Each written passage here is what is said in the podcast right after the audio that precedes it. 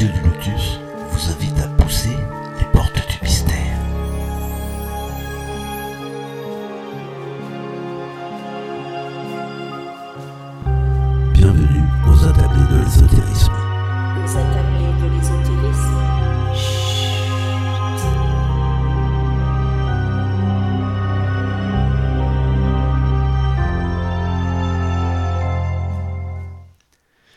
Bonsoir à toutes et à tous, j'espère que vous allez bien, Mickaël le Lotus, avec vous sur la radio du Lotus pour notre attablé ésotérique. Je suis avec Caroline, bonsoir Caro. Bonsoir Mickaël. Tu Bonsoir es prête tout le pour monde. l'attablé ésotérique, attention. Oui, euh, oui, oui, je suis prête. C'est bien, c'est bien. voilà, eh bien, pour ce faire, je suis toujours également avec Opakiona. Coucou Opakiona. Bonsoir Mickaël, bonsoir Caro. Bonsoir. Alors voilà, ça fait un petit bout de temps. Hein. Re-bienvenue dans notre attablé ésotérique, ça fait plaisir. Ouais, mais elle s'appelle de l'ésotérisme. De l'ésotérisme, c'est vrai. On est toujours dans l'ésotérisme en même temps. Et dans l'ésotérisme, c'est vrai. Voilà. Et euh, donc, nous avons deux invités ce soir. Euh, eh bien, nous sommes avec euh, Agnès Stévenin. Bonsoir Agnès. Bonsoir, bonsoir Michael. Bonsoir. Bienvenue. Bonsoir Opakiana. Bonsoir, Bah, bonsoir. Ça fait plaisir. Alors Agnès, toi, tu as un parcours euh, bah, assez atypique, assez particulier. Euh, bah, déjà, tu es guérisseuse. Voilà, on va en parler. Oui, Et tu as découvert ton don euh, bah, plutôt euh, à l'âge adulte, hein, plus sur le tard. Donc euh, voilà, après avoir traversé pas mal d'épreuves, on, on va en parler si, si tu veux bien. Tu as fait des, des études d'histoire de l'art que tu as interrompues, si je dis pas de Oui. bêtises. Non, non, aucune Et bêtise. ça- alors ça, ça m'intrigue. Tu étais actrice aussi. Oui, j'étais actrice, j'étais comédienne dans un long métrage, mais Ah qui oui, oui, oui. m'a beaucoup marqué. C'est Euh, sympa. avait Jeanne Moreau et l'ac- l'acteur euh, anglais Terence Stamp. Oui. J'étais toute jeune, mais c'était c'était une très belle. C'était déjà d'ailleurs une histoire très spirituelle. C'était un, un- un script et un, un scénario très très auquel je n'avais pas compris finalement grand-chose à l'époque. Oui. Je trouvais les images très belles. Et puis quand je l'ai je l'ai revu il n'y a pas si longtemps parce que la Cinémathèque a demandé une programmation. Je ne sais plus, ça devait être l'hiver dernier ou il y a quelque temps. Et en fait, j'ai trouvé ça très, très, très, très beau et très en cohérence avec qui je suis devenue et qui. En fait, c'était. ouais, Non, mais c'est intéressant quand même. Je trouve que c'est super Ouais. intéressant que tu l'aies vu maintenant et que finalement, ça, tu t'es dit, tiens, le, le filon, ça continue bien par rapport à ma vie. Est-ce que je suis maintenant C'est- ça. Et c'était très. D'une certaine manière, c'était assez impressionnant parce qu'en fait, je ne me rappelle plus exactement, mais je pense que je devais avoir 20 ou 21 ans pendant D'accord. le tournage. Et j'étais dans la salle et avec euh, mon âge euh, actuel, Mhm. qui compte quelques décennies de plus, et puisque j'ai 70 ans. Et, et en fait, pour moi, il n'y avait pas de différence. C'était très intéressant. En fait, c'était très troublant, surtout sur fond comme ça de, euh, de, de, de paysages et d'une histoire comme ça euh, qui s'apparentait vraiment au, au mythe d'Oedipe. Oui. Et donc, une, une recherche comme ça, c'était le sujet, ça parlait de, de l'amour, de l'amour fou, de la mort, de, enfin, de plein, plein de choses qui ont en plus eu des échos très forts et même très violents avec ma vie personnelle. Mais là, l'autre jour, l'année dernière, de voir cette jeune femme, et puis moi, j'étais assise dans mon fauteuil et je me disais, bah, voilà, finalement, la vie a passé. Je suis très en accord euh, encore avec cette petite jeune femme-là. Oui. Et, mais je suis finalement, euh, évidemment, comme souvent, hein, beaucoup mieux, dans, enfin beaucoup plus accomplie comme ça dans ma vie. Et quand j'avais cet âge-là, je n'aurais imagi- jamais imaginé que je serais devenue qui je suis, puisque ça m'est a- arrivé, c'est intervenu beaucoup plus tard, quand j'avais la quarantaine. Et donc voilà, c'est curieux, c'est- enfin curieux, c'est amusant que tu me parles de ça, mais tout d'un coup, ça m'évoque des souvenirs assez plaisants. D'accord. Non, mais c'est, bah, je te remercie beaucoup. Mais c'est intéressant. Et justement, est-ce que ce, ce film, on peut encore le trouver? Euh, je crois qu'il doit y avoir des liens Vimeo, je sais, je sais pas, je sais pas trop. Je. D'accord. Non, mais voilà, c'est le parcours euh, quand même. C'est intéressant de savoir que c'est, euh, voilà, c'est un fil conducteur de ta vie. C'est génial, ça. Voilà. Oui. Et, Oui, c'est c'est pas dit le nom du réalisateur, c'est Jérôme Laperouza. Et le film, c'est Human, avant, avant l'heure et avant euh, le film de. ben, j'ai oublié, je- moi je n'ai aucune mémoire, donc j'ai oublié. Le, le- le- Il y a eu récemment euh, un film qui s'est qui s'est appelé aussi, pareil, Human, mais euh, euh, c'est celui qui, filme, qui filmait comme ça. euh, euh, toute la terre vue d'en haut, la terre vue du ciel. Comment il s'appelle cet homme C'est un Alors là, euh, peut-être que vous savez, Caro et Peu, non. peu importe, mais c'est amusant que Non. le titre soit, soit repris. Bon voilà, j'en ai fini avec ce, ce passé. D'accord. Bah, écoute, merci. Alors donc, euh, comme on le disait, tu es guérisseuse. On va en parler, bien sûr. Et euh, tu as écrit un, un livre aussi, euh, d'ailleurs, qui est intéressant, De la douleur à la douceur. Et nous sommes également avec Tigrane. Bonsoir, Tigrane. Bonsoir, bonsoir Mickaël. Bonsoir. Merci, bonsoir Caroline, bonsoir chère Agnès. Bonsoir. Bonsoir. Alors, Tigrane, je te présente Agnès. Tu la connais pas, bien sûr. Hein Ah voilà, c'est bien ce qui, me semblait, oui, c'est ça, quoi. Euh, alors, euh, Tigrane, toi, mais tu as pas mal de, bah, de cordes à ton arc aussi, puisque tu as écrit euh, des livres déjà. la trilogie du chamanisme, en fait, maintenant, c'est plus une trilogie, il y a six livres finalement. C'est ça En fait, cette saga de, de contes, de petits contes initiatiques, a démarré avec une première trilogie qui s'appelle euh, L'Aventure mongole, qui a été suivie euh, après une parution il y a, il y a un peu plus d'un an par L'Aventure amérindienne cette année. Euh, et puisqu'on parle de trilogie, j'en profite juste pour rajouter un petit mot. Agnès n'a pas écrit qu'un livre, De la douleur à la douceur, qui est un titre euh, magnifique Oui. mais d'autres livres au titre euh, tout aussi magnifique, puisque ça a été suivi de Splendeur des âmes blessées et de Dans le silence de l'amour. Donc Agnès aussi a sa trilogie. Ah oui, c'est une trilogie aussi, c'est c'est bien Oui, ça. oui. J'allais le dire aussi, ouais. Et puis elle a aussi euh, deux coffrets euh, assortis à deux des ouvrages. Donc, Tirane, toi, tu as eu, euh, dès ton enfance, tu vas nous en parler, bien sûr, des, des expériences euh, bah, plutôt extraordinaires, comme quoi on peut dire euh, des rêves lucides, euh, des, des extases spontanées, des choses comme ça. hein, c'est ça? Tu pourras nous expliquer si tu veux.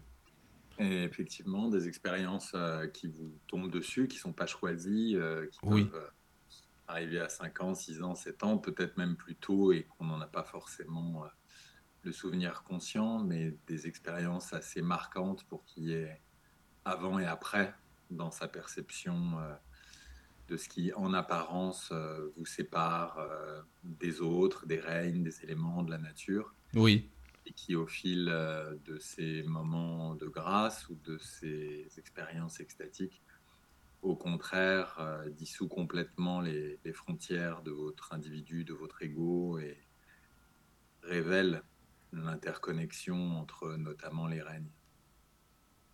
oui, bah oui, parce que bien sûr, tu t'es intéressé forcément aux règnes, comme les, plantes, puisqu'on parle du, chamanisme également, euh, tous les règnes de la nature, c'est important aussi. Oui, ce sont des, des moments où euh, les frontières s'effacent et où, Mm, mm. quand vous perdez le sentiment euh, de votre isolement, de votre individu, de, des limites de votre corps physique, en fait. Oui, que dans, à la faveur d'une expansion des, des perceptions, vous vous sentez faire un avec la nature, par exemple, euh, avec un coucher de soleil, avec ses reflets scintillants sur l'eau. Comme par hasard, les animaux vous paraissent euh, beaucoup plus frères et sœurs que des animaux euh, dans le lointain. Les plantes, les arbres semblent des êtres euh, qui vous observent autant que vous les observez. Et finalement, de fil en aiguille, les frontières s'estompent jusqu'au jusqu'au règne minéral qui, au lieu de sembler inerte et immobile, acquiert tout d'un coup une vie, une énergie et une présence euh, qu'il n'avait pas forcément avant. Oui, voilà, oui, oui, oui, oui, je comprends. Bah, de toute Mm. façon, on ne fait qu'un avec la nature, en même temps, à la planète. euh, euh, voilà, les vibrations, elles sont là pour tout le monde. hein. Ouais, mais tout le monde ne les capte pas, quoi. Oui, bah, puis c'est surtout, il y en a qui s'en fichent de les capter. C'est pas leur Ouais, problème, peut-être. ils sont pas là pour ça. Enfin, bon. Alors bon. Par contre, tu, tu m'as intrigué aussi, Tigrane, parce que tu as étudié le chant classique. Oui, en fait, euh, j'ai j'ai commencé, euh, c'était une sorte de suite logique euh, qui m'a finalement ramené au chamanisme euh, vers euh, 20 ans, mais ça a commencé euh, vers 6 ans avec l'étude du, du violon alto et donc solfège, harmonie, etc. À 11 ans, j'étais sopraniste, Oui. je chantais euh, en voix de tête avant la mue, et puis finalement euh, baryton après la mue. chant choral, etc. Et puis du chant euh, solo, soliste, hein, comme baryton, puis baryton basse. De fil en aiguille, je me suis retrouvé à diriger des chœurs, des, des chorales d'enfants, des, des chœurs d'adultes, la formation musicale Ah, et c'est vocale, sympa ça aussi. Mm. d'action liturgique et musicale de Paris, à Notre-Dame, au Sacré-Cœur, différentes expériences. Euh, J'étais plus attiré par la musique sacrée qu'autre chose, et encore Oui. plus par la musique baroque, la musique vocale, qui me semblait déjà être euh, à l'époque des expériences euh, qui transcendent parfois euh, l'état vibratoire dans lequel on est. Tu disais, euh, voilà, tu parlais de ces vibrations, ce sont des moments euh, quand on est fondu en train de diriger un chœur et qu'on est vraiment pris euh, dans l'océan des différents pupitres, euh, les, les frontières là aussi s'estompent et on est Mhm. euh, baigné par un ensemble de vibrations. Et ça, on l'a sans doute tous ressenti dans les musiques qui nous enthousiasment, qui sont Oui, aptes à nous élever, aptes à nous faire toucher du doigt une réalité autre, plus, plus spirituelle peut-être, à nous faire entendre un chant euh, sacré, pas seulement par euh, le genre de la musique officielle, mais par euh, ce qui s'en dégage.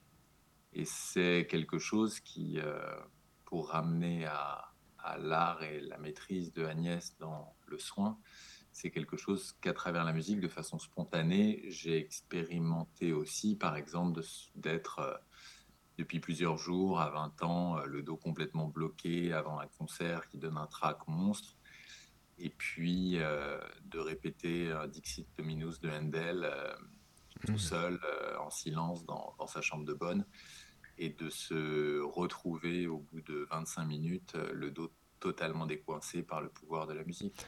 Ah oui, non mais c'est que ça m'étonne pas. Déjà, les compositeurs euh, de musique, euh, entre autres sacrés, ont été vraiment, vraiment hyper bien inspirés. Parfois, on se dit, mais ça vient d'eux, ok, mais ça ne vient pas que d'eux. Je pense qu'ils sont connectés, ils ont été connectés à, à tous les éléments de la nature et, et autres, au divin, finalement. En tout cas, il semble euh, souvent euh, recevoir quelque chose, puisque dans leurs écrits, euh, certains de ces compositeurs, comme d'ailleurs euh, des poètes, il y a Mhm. de la musique et dans différentes formes d'art, on, on a tous en tête euh, ces phrases de tel ou tel artiste qui à un moment a dit, mais alors là, sur cette œuvre-là, je ne sais pas ce qui s'est passé, c'est c'est venu tout seul. Oui, Ou, voilà, c'est ça. euh, ça coulait de source, ou encore, euh, j'ai pas eu à faire la moindre correction. Et ça, ce sont peut-être des moments où on est touché par la grâce et où Oui. on est plus euh, transmetteur que compositeur, au sens où on décide pas forcément de grand-chose et on reçoit quelque chose qui, en revanche, est plus grand que soi. Mm, mm. Ouais, c'est sûr. Non, mais c'est vrai que c'est quelque chose qui m'a interpellé aussi hein, dans ton parcours, parce que moi j'adore la musique sacrée entre autres. Alors bon, voilà quoi. Vous êtes d'accord aussi, euh, les amis, par rapport aux, aux auditeurs, s'ils ont des questions euh, à vous poser, si ça vous va aussi euh, pendant l'émission, eh bien on peut faire ça. C'est interactif. Le chat, donc l'adresse tlk.io slash radio du lotus, tout attaché. Alors, il y a Nadia qui est sur le chat, il y a Moira, je ne sais pas si je prononce bien, désolé. Ici. Y... Ah, ok. YP, Rose et Véronique. Donc, Eh euh, n'hésitez pas. Et, et Moira dit euh, J'invite tout le monde à lire l'aventure en six tomes. Cette série m'a bouleversée. Ah bah c'est sympa. Mais vous savez, Moira, c'est notre druidesse qu'on avait eue dans- Oui, je me souviens. sur la radio du Lotus. Oui, oui, oui, une druidesse, voilà, exactement. Bon, bah, tu vois, Tigrane, voilà, déjà une lectrice sur le chat, c'est bien, c'est bien. Le mail contact laradiodulotus.fr et euh, le site www.laradiodulotus.fr. Voilà, n'hésitez Voilà. pas. Et pour ceux qui ont l'application téléphonique, euh, iPhone, smartphone, eh bien, euh, vous cliquez sur l'onglet Contact et vous envoyez vos, vos remarques ou vos questions. Voilà, je relais. Voilà.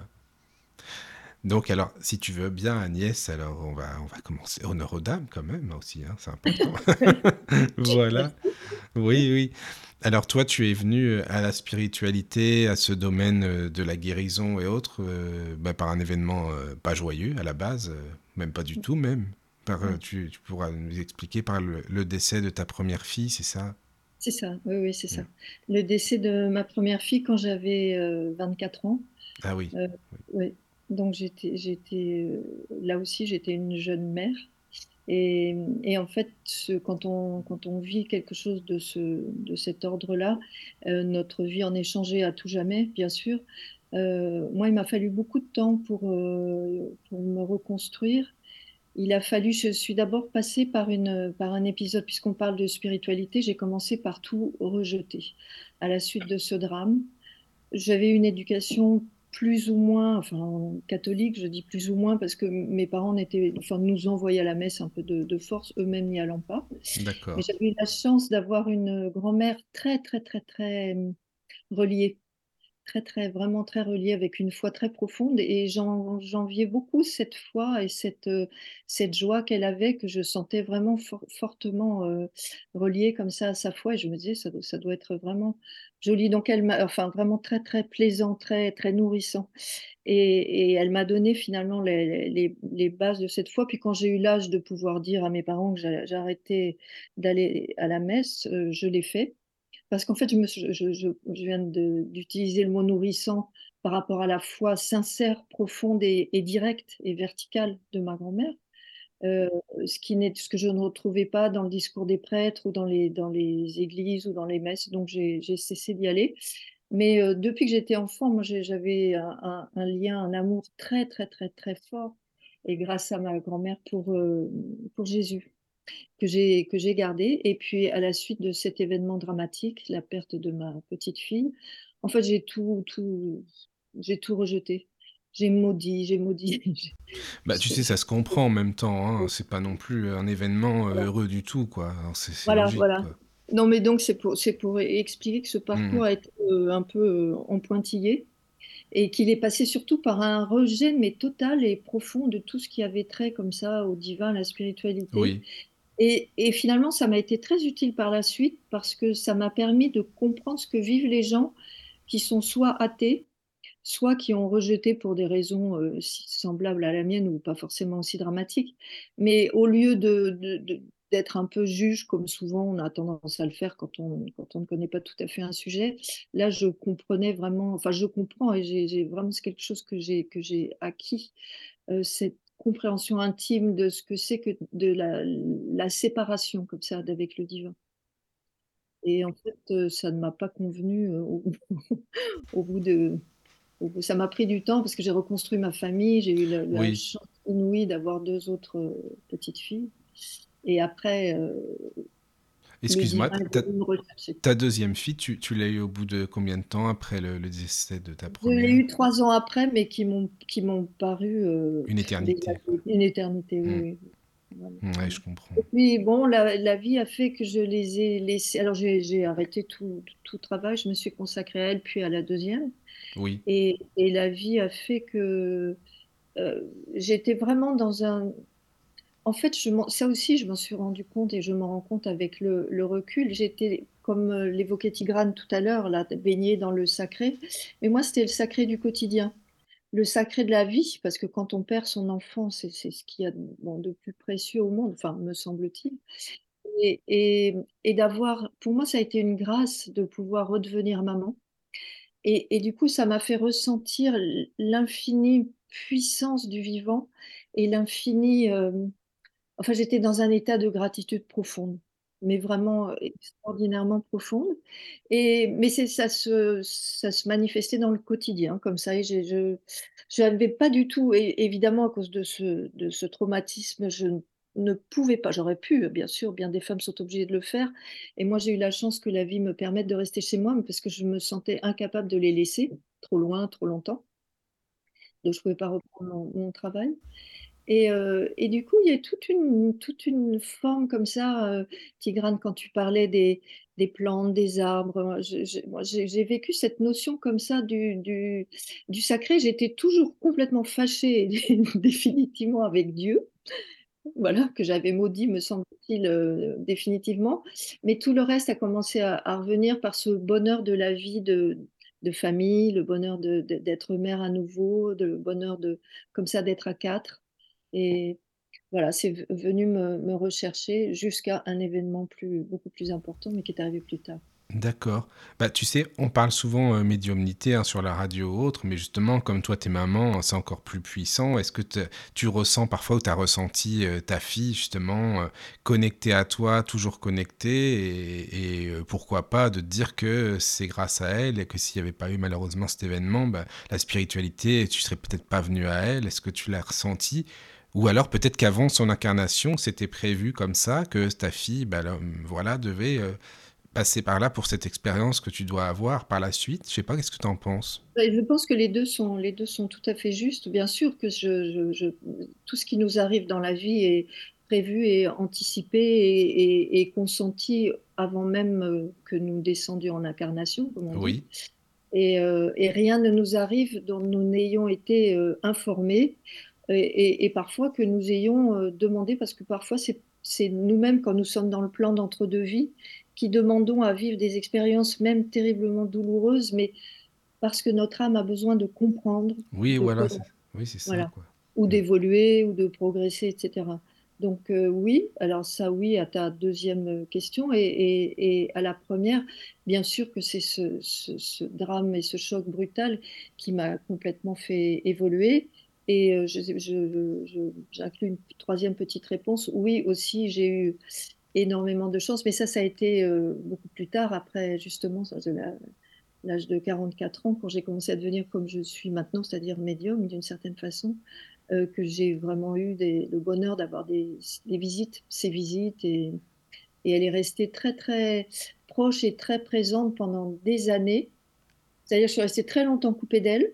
Puis après, quand je suis devenue médium, j'ai eu vraiment mais un immense, intense bonheur de la voir. Et parfois, elle, se, elle a commencé par venir sous sa forme de toute petite fille, parce qu'elle avait deux ans. Oui, voilà, oui. Mm. voilà. Et puis après, et grâce à, certainement, j'imagine, mon, cheminement spirituel qui progressait, elle a pris une forme de, de lumière plus adulte, mais je savais que c'était elle. Et puis maintenant, je la vois beaucoup moins, mais il est vrai que je suis vraiment en paix avec son, son départ. Oui, c'est pour ça, alors. oui, voilà, je pense. Alors mes filles me disent toujours, euh, oui, oui, tu dis que tu as fini ton deuil, mais enfin bon, on te voit pleurer de temps en temps. Mais c'était quand même très rare. Oui, Et c'est vraiment des occasions particulières comme ça, quand je suis un peu dépassée, mais j'ai tout à fait le, le- le sentiment de... Donc je pense que c'est pour ça qu'elle n'a plus besoin de, se- de venir me, me visiter ni me consoler, parce que je n'ai plus à l'être. Mm, oui, je comprends bien. Mm. Et tes filles, excuse-moi, ça n'a... Enfin, si, ça a à voir quand même, mais est-ce que tes filles s'intéressent aussi à la spiritualité? Ah oui, oui, mes filles s'intéressent de, de près à la spiritualité puisqu'elles sont devenues euh, thérapeutes. Ah oui, bah, car- oui, d'accord, ca- carrément, quoi, comme ça, au moins. Oui, oui, Là, c'est sûr. ouais. D'accord, d'accord. Voilà. D'accord. Mais alors, est-ce qu'on peut dire que l'un des points communs entre Tigrane et toi, hein, vous pouvez évidemment répondre tous les deux, c'est que ça vous est tombé dessus comme ça, finalement, sans rien avoir demandé, la spiritualité? Parce que toi, Alors- Tigrane, c'est pareil, c'est arrivé comme ça, tu disais euh, tout petit, mais euh, voilà, t'as rien demandé, quoi. Quand on est petit, effectivement, ça répond pas forcément à une démarche volontaire. Voilà. là. Euh, maintenant, peut-être que les choses euh, sont bien sûr déjà en nous et que, au contraire, si volontairement on cherchait à éviter et se distraire euh, d'un certain chemin qui peut-être fait partie de votre destin, c'est Hmm. quelque chose qu'on finirait par payer cher, comme de refuser un rendez-vous avec soi-même. Oui, oui, oui, parce que c'était prévu également aussi avant, avant l'incarnation, c'est ça que tu veux dire? Oui, sans doute. Et puis, en fonction euh, des événements de l'existence, il y a des choses qui, qui viennent vous chercher, se rappeler à vous. Oui, Peu importe après le, que l'on croit à la réincarnation ou pas, aux vies parallèles, à différents plans simultanés en dehors d'un passé, présent, futur. Euh, mais il y a évidemment bien d'autres couches euh, dans cette euh, tapisserie multidimensionnelle et je crois pas qu'on puisse indéfiniment euh, éviter des choses qui font partie de, de notre âme, de notre profil particulier, de ce qu'on a à faire ici euh, comme individu et de ce qui nous relie à plus grand que nous euh, comme âme, comme personnalité peut-être intemporelle en fait. Oui. À partir de là, euh, il y a des choses qui effectivement vous tombent dessus. Et ce qui est très étrange, c'est que parfois ces choses sont tellement mystérieuses, tellement puissantes, tellement vastes, tellement inattendues, mais que paradoxalement, et c'est peut-être là aussi euh, la marque d'un Dima paradoxe, il n'y a pas plus familier Ah ben voilà. ce territoire-là. Vous y êtes à la maison, j'allais dire, dans votre vraie demeure. Oui. Ouais. Mm, mm, mm. Ouais, ouais. Je, me permets de vas-y, vas-y. d'aller dans ton sens, Tigrane, puisque c'est c'est exactement ce que j'avais en tête. Et euh, toi, tu as eu la chance, enfin la chance, je sais pas, ça s'est passé pour toi à 6 ans, toutes ces expériences. Euh, et moi, je me suis rendu compte, je, je suis devenue consciente de, de, qui du fait qu'il m'en arrivait quand j'étais adulte, après, après cet épisode de mes 44 ans. Et c'est exactement ça. On, on- on- on a l'impression que du jour au lendemain, tout change complètement. Notre vie n'est plus du tout la même et, on le sait dans l'instant même où ça nous arrive. Et en même temps, comme tu le dis, c'est tellement familier, on a, on- on a l'impression qu'on a toujours été comme ça. Et moi, je me rappelle, j'avais ce, ce- recul et ce retour. Très rapidement après, peut-être quelques, mois, quelques, mais très peu de temps, un mois, deux mois, on, j'avais presque oublié comment c'était avant. Tellement c'est, oui, tellement c'est notre essence qui tout d'un coup peut se, peut se révéler. Et toi, tu Mm. l'avais, tu l'avais comme ça, euh, ça t'avait accompagné toute ton, toute ton enfance, donc tu savais ce dont il était question. Moi, ça n'était pas le cas, mais quand ça c'est, c'est comme si on rallume une lampe et puis que tout d'un coup, on connaît tout à fait ce que tu dis. On est à la maison, c'est exactement ça. Ouais, oui, c'est ça. Oui. Mais après, euh, tu as fait des rencontres, Agnès. Bah, tu l'expliques dans ton bah, le livre, finalement, euh, ton premier, si j'ai bien compris, comme il y en a trois. Euh, tu as fait beaucoup de rencontres qui t'ont mis sur la voie, notamment un magnétiseur. C'est ça la première rencontre? Parce que tu parles Oui. d'un magnétiseur qui t'a vraiment marqué euh, énormément. Alors, euh, Oui, c'est. Oui. Alors, c'est ça, surtout à cette époque-là, j'ignorais tout, mais vraiment complètement tout de ces domaines. C'est j'étais enceinte de ma première petite fille, Oui, la petite Rose, là, justement. J'ai entendu qu'il y avait une, une auditrice qui s'appelle Rose. oui, tu vois, c'est pas pour rien. Oui, exactement, je suis très touchée. Et, euh, je ne sais plus du tout comment je m'étais fait ça, mais j'avais très très mal au dos. Et je me rappelle être sortie du, taxi, pliée comme, comme le sont parfois les vieilles personnes, comme ça, à angle droit, tellement j'avais mal, je transpirais, c'était épouvantable. Et quelqu'un m'avait dit, une amie m'avait donné le nom de, de ce monsieur qui était dans le 17e, donc euh, la, la course était longue, moi j'habitais le 14e à l'époque. Et je suis sortie vraiment en, transe de douleur. Je suis rentrée dans son cabinet et j'ai trouvé qu'il avait un regard très particulier, très particulier. Et déjà, dans son regard, c'était comme être euh, en paix, comme ça. Mais je connaissais rien du tout, donc ça, ça, je sais pas, c'est comme si j'avais poussé la porte d'un d'un- d'un endroit un peu de conte Tu t'es de dit quoi? Je suis tombé dans une secte, c'est un gourou celui-là? C'est quoi non, pas du tout, au Non, contraire. non. Non, non, non, non, justement, tu vois, quand, quand on disait on connaît, on sait, là, je ne savais pas du tout ce qui euh, se, se mouvait à l'intérieur de, ce, de cet homme, ce qui vivait à l'intérieur de lui. Et pourtant, j'étais dans une totale tranquillité, c'était comme si j'étais en, en- en terrain connu. Et puis, euh, il était magnétiseur, ça je me, je me le rappelle, mais je ne me rappelle pas ce qu'il ce qui- ce qu'il m'a fait, mais je pense que ça a été peut-être deux, deux touches, il a dû me toucher peut-être une vertèbre, mais avec le doigt, mais très tranquillement. Et je me suis redressée et je n'avais plus mal nulle part. Mm. Alors voilà, déjà, ça c'était absolument extraordinaire. Et puis tout d'un coup, j'étais debout comme ça face à lui et il me regardait. Tu sais, comme quelquefois c- certains euh, enseignants spirituels comme ça euh, peuvent nous regarder. Enfin, moi, j'ai eu la chance d'en rencontrer quelques-uns sur mon parcours et ces êtres-là, c'est le, divin qui brille dans leurs yeux. Ouais, c'est ça. Ils sont à l'intérieur de toi en une seconde, ça. hein. Mm. Et, et au moment où c'est c'est pas du tout euh, là ça me fait penser à, à de l'hypnose là comme dans le, le livre de la jungle tout d'un coup mais il y a ça quand même. Et du coup on rentre on pénètre enfin je pénétrais comme ça dans, dans ce regard d'une profondeur et d'une bonté mais absolue. Et tout d'un coup j'ai senti comme si j'étais enveloppée d'un d'un nuage de paix. Je n'entendais plus rien. Je ne je- voilà c'était un moment unique comme ça hors de l'espace-temps Et puis je me suis retrouvée dehors dans la rue, j'ai rappelé un taxi et j'ai marché pour aller en chercher, voilà. Et je n'ai rien compris à ce qui m'était arrivé. Je me suis juste dit: «Alors là, cet homme est est est extraordinaire». Et puis je suis allée le revoir, heu, après le après l'accident de Rose, je suis j'étais tellement perdue, heu, comme ça dans le brouillard, tout d'un coup, je me suis dit: «Il faut que j'aille le revoir, il faut que j'aille le revoir lui». Alors que je n'avais mal nulle part, il n'était pas question qu'il me qu'il me retape, là, cette fois-ci. J'avais besoin de de me retrouver dans cette espèce de d'espace de paix profonde et et bah, en fait, j'ai un un peu mal regardé, c'est lors de la deuxième e mal raconté, c'est lors de la deuxième visite que ce que ce ce ce que je viens de vous dire est arrivé. Le La. 1re fois, il m'a remise droite, voilà. Je n'avais pas compris, mais j'avais été complètement, heu, fascinée par ce regard. Je me disais: «Il y avait tant de de» je crois que c'est Tigrane tout à l'heure, tu utilisais le mot mystère. Il y avait tant de mystère, mais un mystère que je voulais redécouvrir. C'est comme si quelque chose c'était un secret qu'on a oublié. Enfin bon, c'est pour ça que je suis venue le revoir après l'accident de ma fille.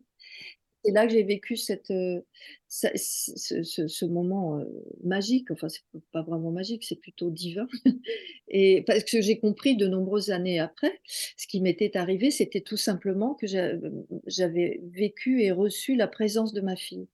Mais à l'époque, comme je ne connaissais rien à ces de ces domaines, j'avais pas été capable de reconnaître ça. Mais cet espace de paix et d'amour là, ce nuage, c'est comme si j'avais été dans enveloppée dans un nuage de lumière. Après j'ai quand elle venait, bah, c'était ça et après je me suis dit: «Mais c'est ce qui m'était arrivé avec ce monsieur». Mmh. Ouais, ouais, non, mais c'est c'est vrai que tu l'expliques bien. Puis dans ton livre, si tu en as parlé, c'est pas pour rien, parce que tu parles du regard et tout, justement. Oui, C'est oui, c'est oui. Oui, parce que j'ai j'avais envie de dire ça, parce que d'abord ça ça a été très important sur mon chemin et aussi parce que je je tout ce que j'écris dans mes livres, c'est un peu pour dire aux gens qui me lisent, heu: «Observez», parce que vous aussi, il vous arrive des trucs comme ça. Alors la prochaine fois que vous regardez ça, ne passez pas à côté parce que c'est une chance magnifique. Retournez-y, voyez, explorez et voilà. D'accord. Alors, juste une question là que je voulais, enfin, je voulais comprendre comment vous vous êtes connus d'ailleurs, Tigrane et toi? Tu réponds, Tigrane? Vas-y, Tigrane, Alors, vas-y, on a hein. la la la chance, heu, énorme de de recevoir, heu, un texte, heu, magnifique, un manuscrit, qui qui était celui de «De la douleur à la douceur», donc un titre, qui était très prometteur, Oui. qui à l'époque ne s'annonçait pas comme, le 1er volet d'une trilogie, mais un livre, en soi et d'ailleurs, ce sont 3 livres, heu, Splendeur des âmes blessées et Dans le silence de l'amour, qui peuvent se lire indépendamment les uns des autres, même si, heu, on y perçoit, heu, une une montée en puissance et une ouverture, heu, vers l'invisible et vers des franges peut-être de plus en plus subtiles, de plus en plus indicibles, qui font que, là, pour le coup, en tant qu'éditeur, heu, je recommande de les lire, heu, dans l'ordre, c'est-à-dire de démarrer par, heu, De la douleur à la douceur et de monter crescendo, vers Splendeur des âmes blessées, puis vers Dans le silence de l'amour, dans le sens où ce sont des lectures qui vous changent, qui participent à votre propre ouverture et où finalement, un livre, prépare le suivant qui lui-même prépare le 3e. Oui, oui.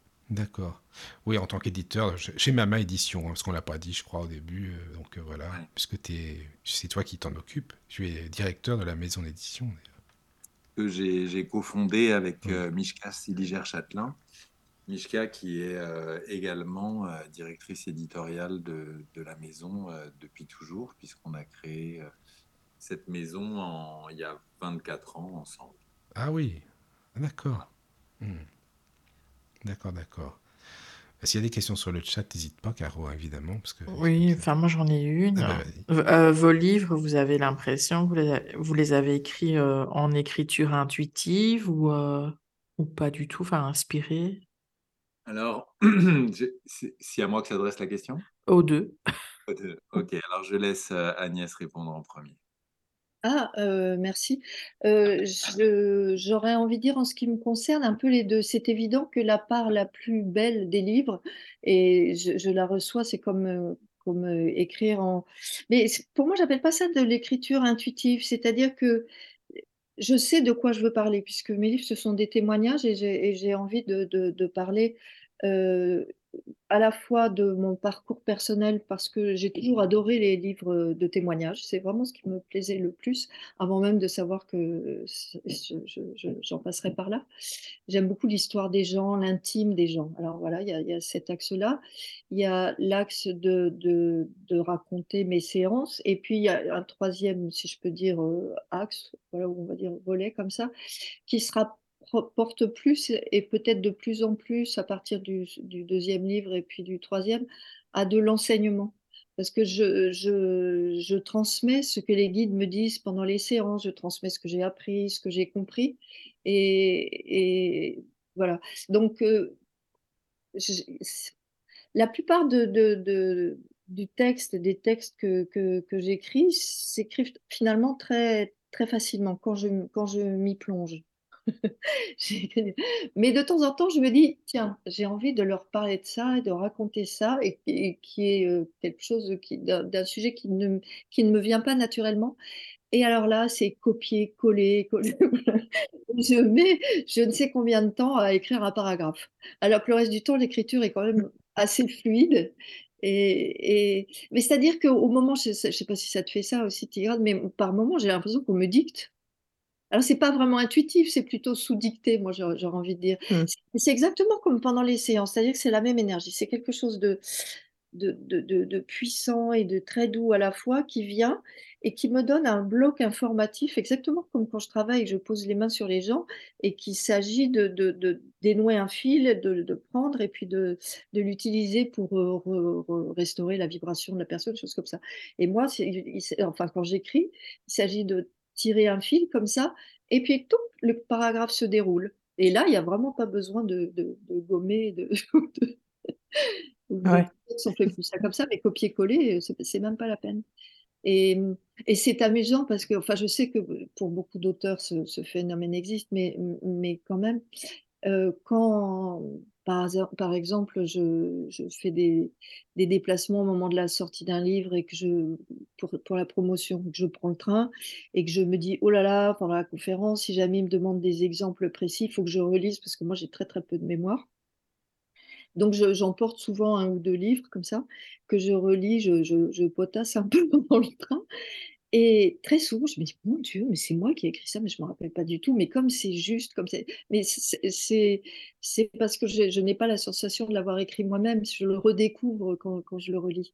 Donc, euh, oui, voilà. Je, je, dirais plutôt, moi, c'est sous dictée. voilà. D'accord. Euh, Tigrane, oui. oui, je, je, rejoins Agnès, en tout cas en partie, pour être honnête, euh, moi, j'ai pas l'impression d'avoir euh, prévu quoi que ce soit ou d'avoir eu l'intention euh, de raconter quoi que ce soit.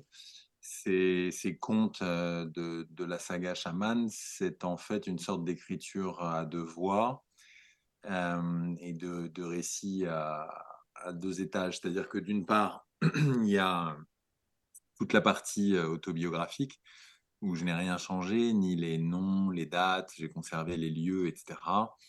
Euh, donc des souvenirs qui remontent à la petite enfance, l'enfance, l'adolescence, jusqu'à récemment, en fait, au fil des, six tomes, euh, puisque dans les derniers souvenirs autobiographiques sont les moments où j'ai accompagné euh, ma mère puis mon père pour le grand départ.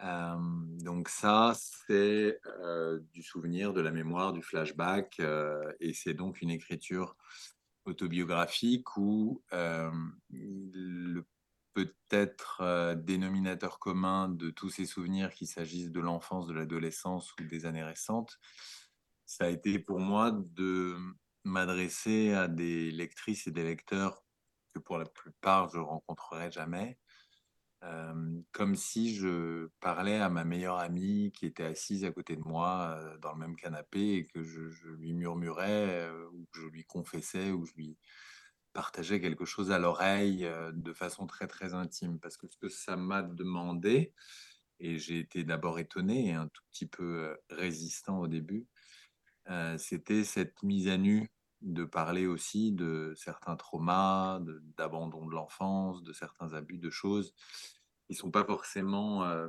faciles sur le moment, qui sont pas forcément euh, ni extatique, ni initiatique de premier abord, mais qui, comme certaines choses qui sur le moment sont absolument les pires qui puissent vous arriver, qui défient parfois l'imagination de, terreur, de violence, de, se révèlent être avec le temps si elles ne vous ont pas tué, si vous les avez transcendées, dépassées, surmontées, se révèlent être avec le temps non pas des murs que vous vous êtes pris et qui vous ont terrassé, mais des tremplins qui vous ont obligé à sortir euh, très très au-delà de votre zone de confort. Et finalement euh, vous dépasser pour retrouver en vous des capacités de transformation, de guérison, d'évolution euh, qui ont fait de vous qui vous êtes, comme si des éléments, des événements qui sur le moment pourraient hâtivement être jugés comme négatif et comme si le négatif existait en soi comme une polarité euh, absolue euh, avec le temps, y compris des choses qui peuvent résonner euh, très fortement dans, le négatif, j'allais dire avec un grand N, se révèlent avec le temps partie de votre chemin et parfois, contre toute attente, des, des bénédictions déguisées en incidents, en obstacles, en toutes sortes de choses euh, complètement indésirables, mais qui finalement, avec le recul, euh, vous auront fait parfois gagner des années de par euh, l'implacable avec lequel ils vous ont obligé à vous mmh. dépasser et aller beaucoup, beaucoup plus loin que à travers des événements qui, eux, pourraient être certes forts, mais plus faciles ou dans le sens du poil ou plus attendus ou plus familiers.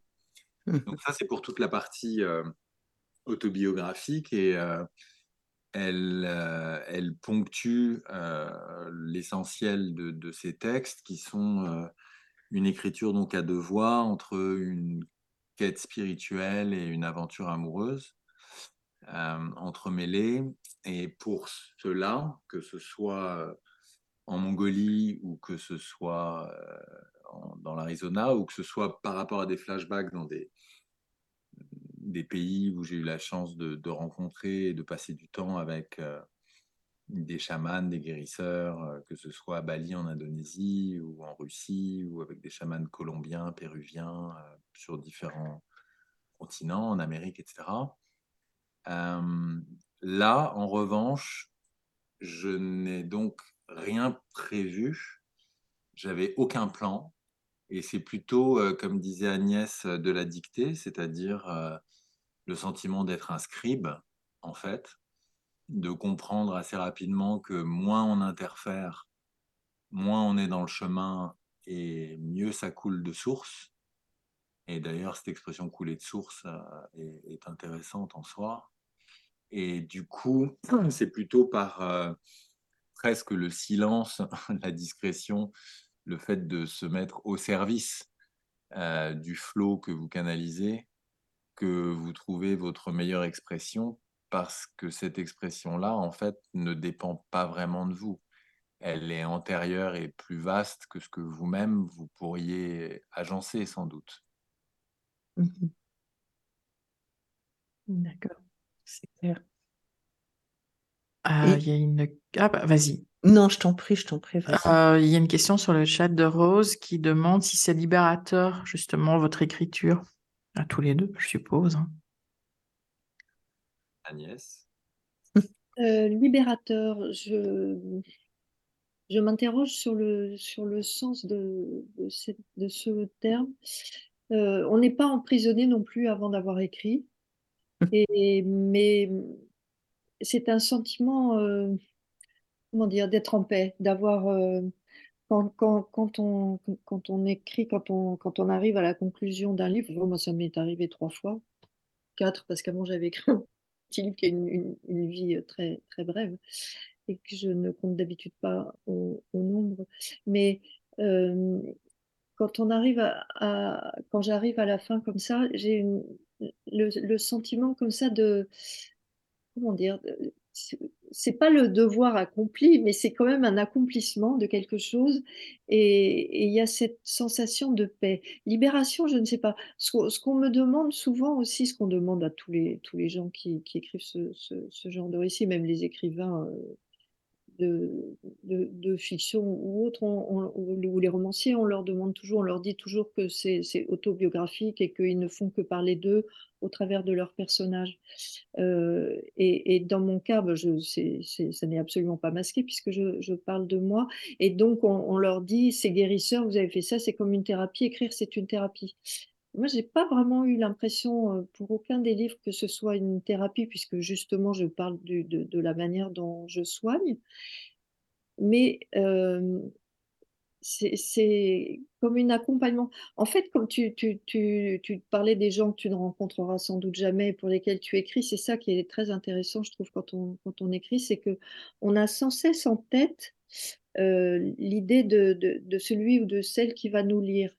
Et du coup, euh, en tout cas, euh, en ce qui me concerne, ça me donne l'envie de trouver le l'adjectif précis, le, le, sens juste de la phrase, la sonorité, parce que j'aime bien que les phrases aient un rythme qui me... C'est comme un chant, comme une espèce de... Il y a un rythme comme ça. Et, et du coup, c'est vraiment en, en, respect comme ça de, de nos futurs lecteurs, qu'on espère euh, nombreux, et qu'on espère surtout euh, conquis par le, par, euh, parce qu'on parce écrit ce qu'on essaie de leur transmettre et ce qu'on essaie de leur faire comprendre, parce que c'est pas toujours des domaines euh, très facilement euh, exprimables. Et du coup, le, le, choix des termes, le choix des, des, des mots est, est, parfois un peu...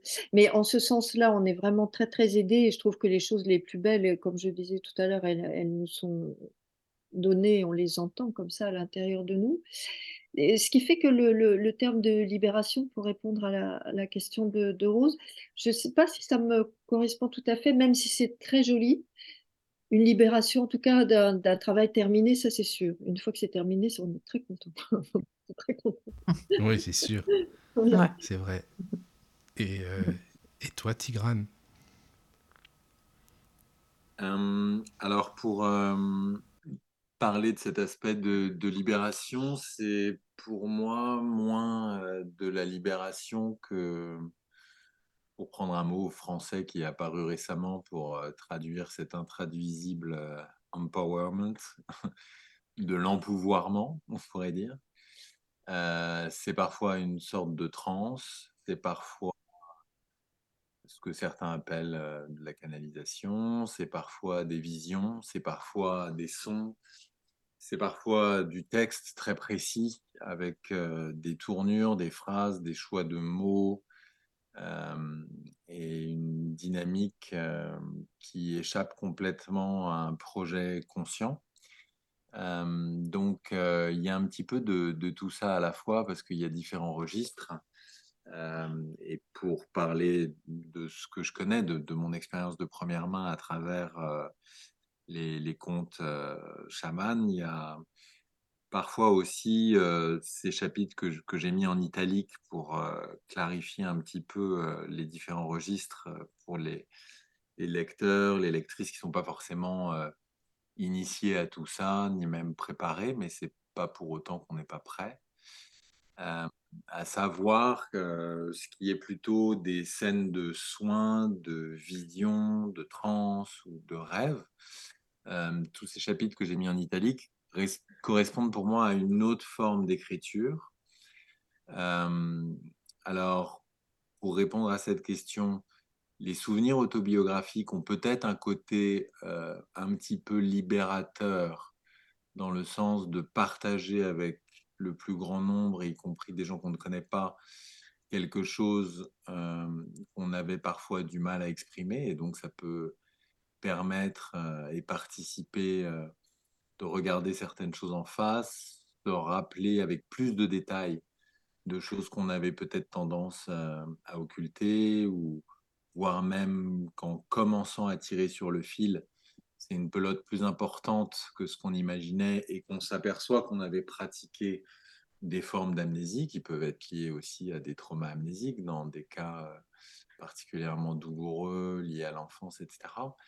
Et que donc, oui, le fait de conscientiser et exprimer et partager les choses et surtout transmettre plus qu'écrire que ce sont ces événements qui vous ont fait qui vous êtes et qu'en fait vous finissez par remercier les épreuves, les obstacles de la vie, par remercier ce que vous auriez pu catégoriser comme un ennemi à tout jamais, par manque de pardon, par manque de compassion, par manque de transformation.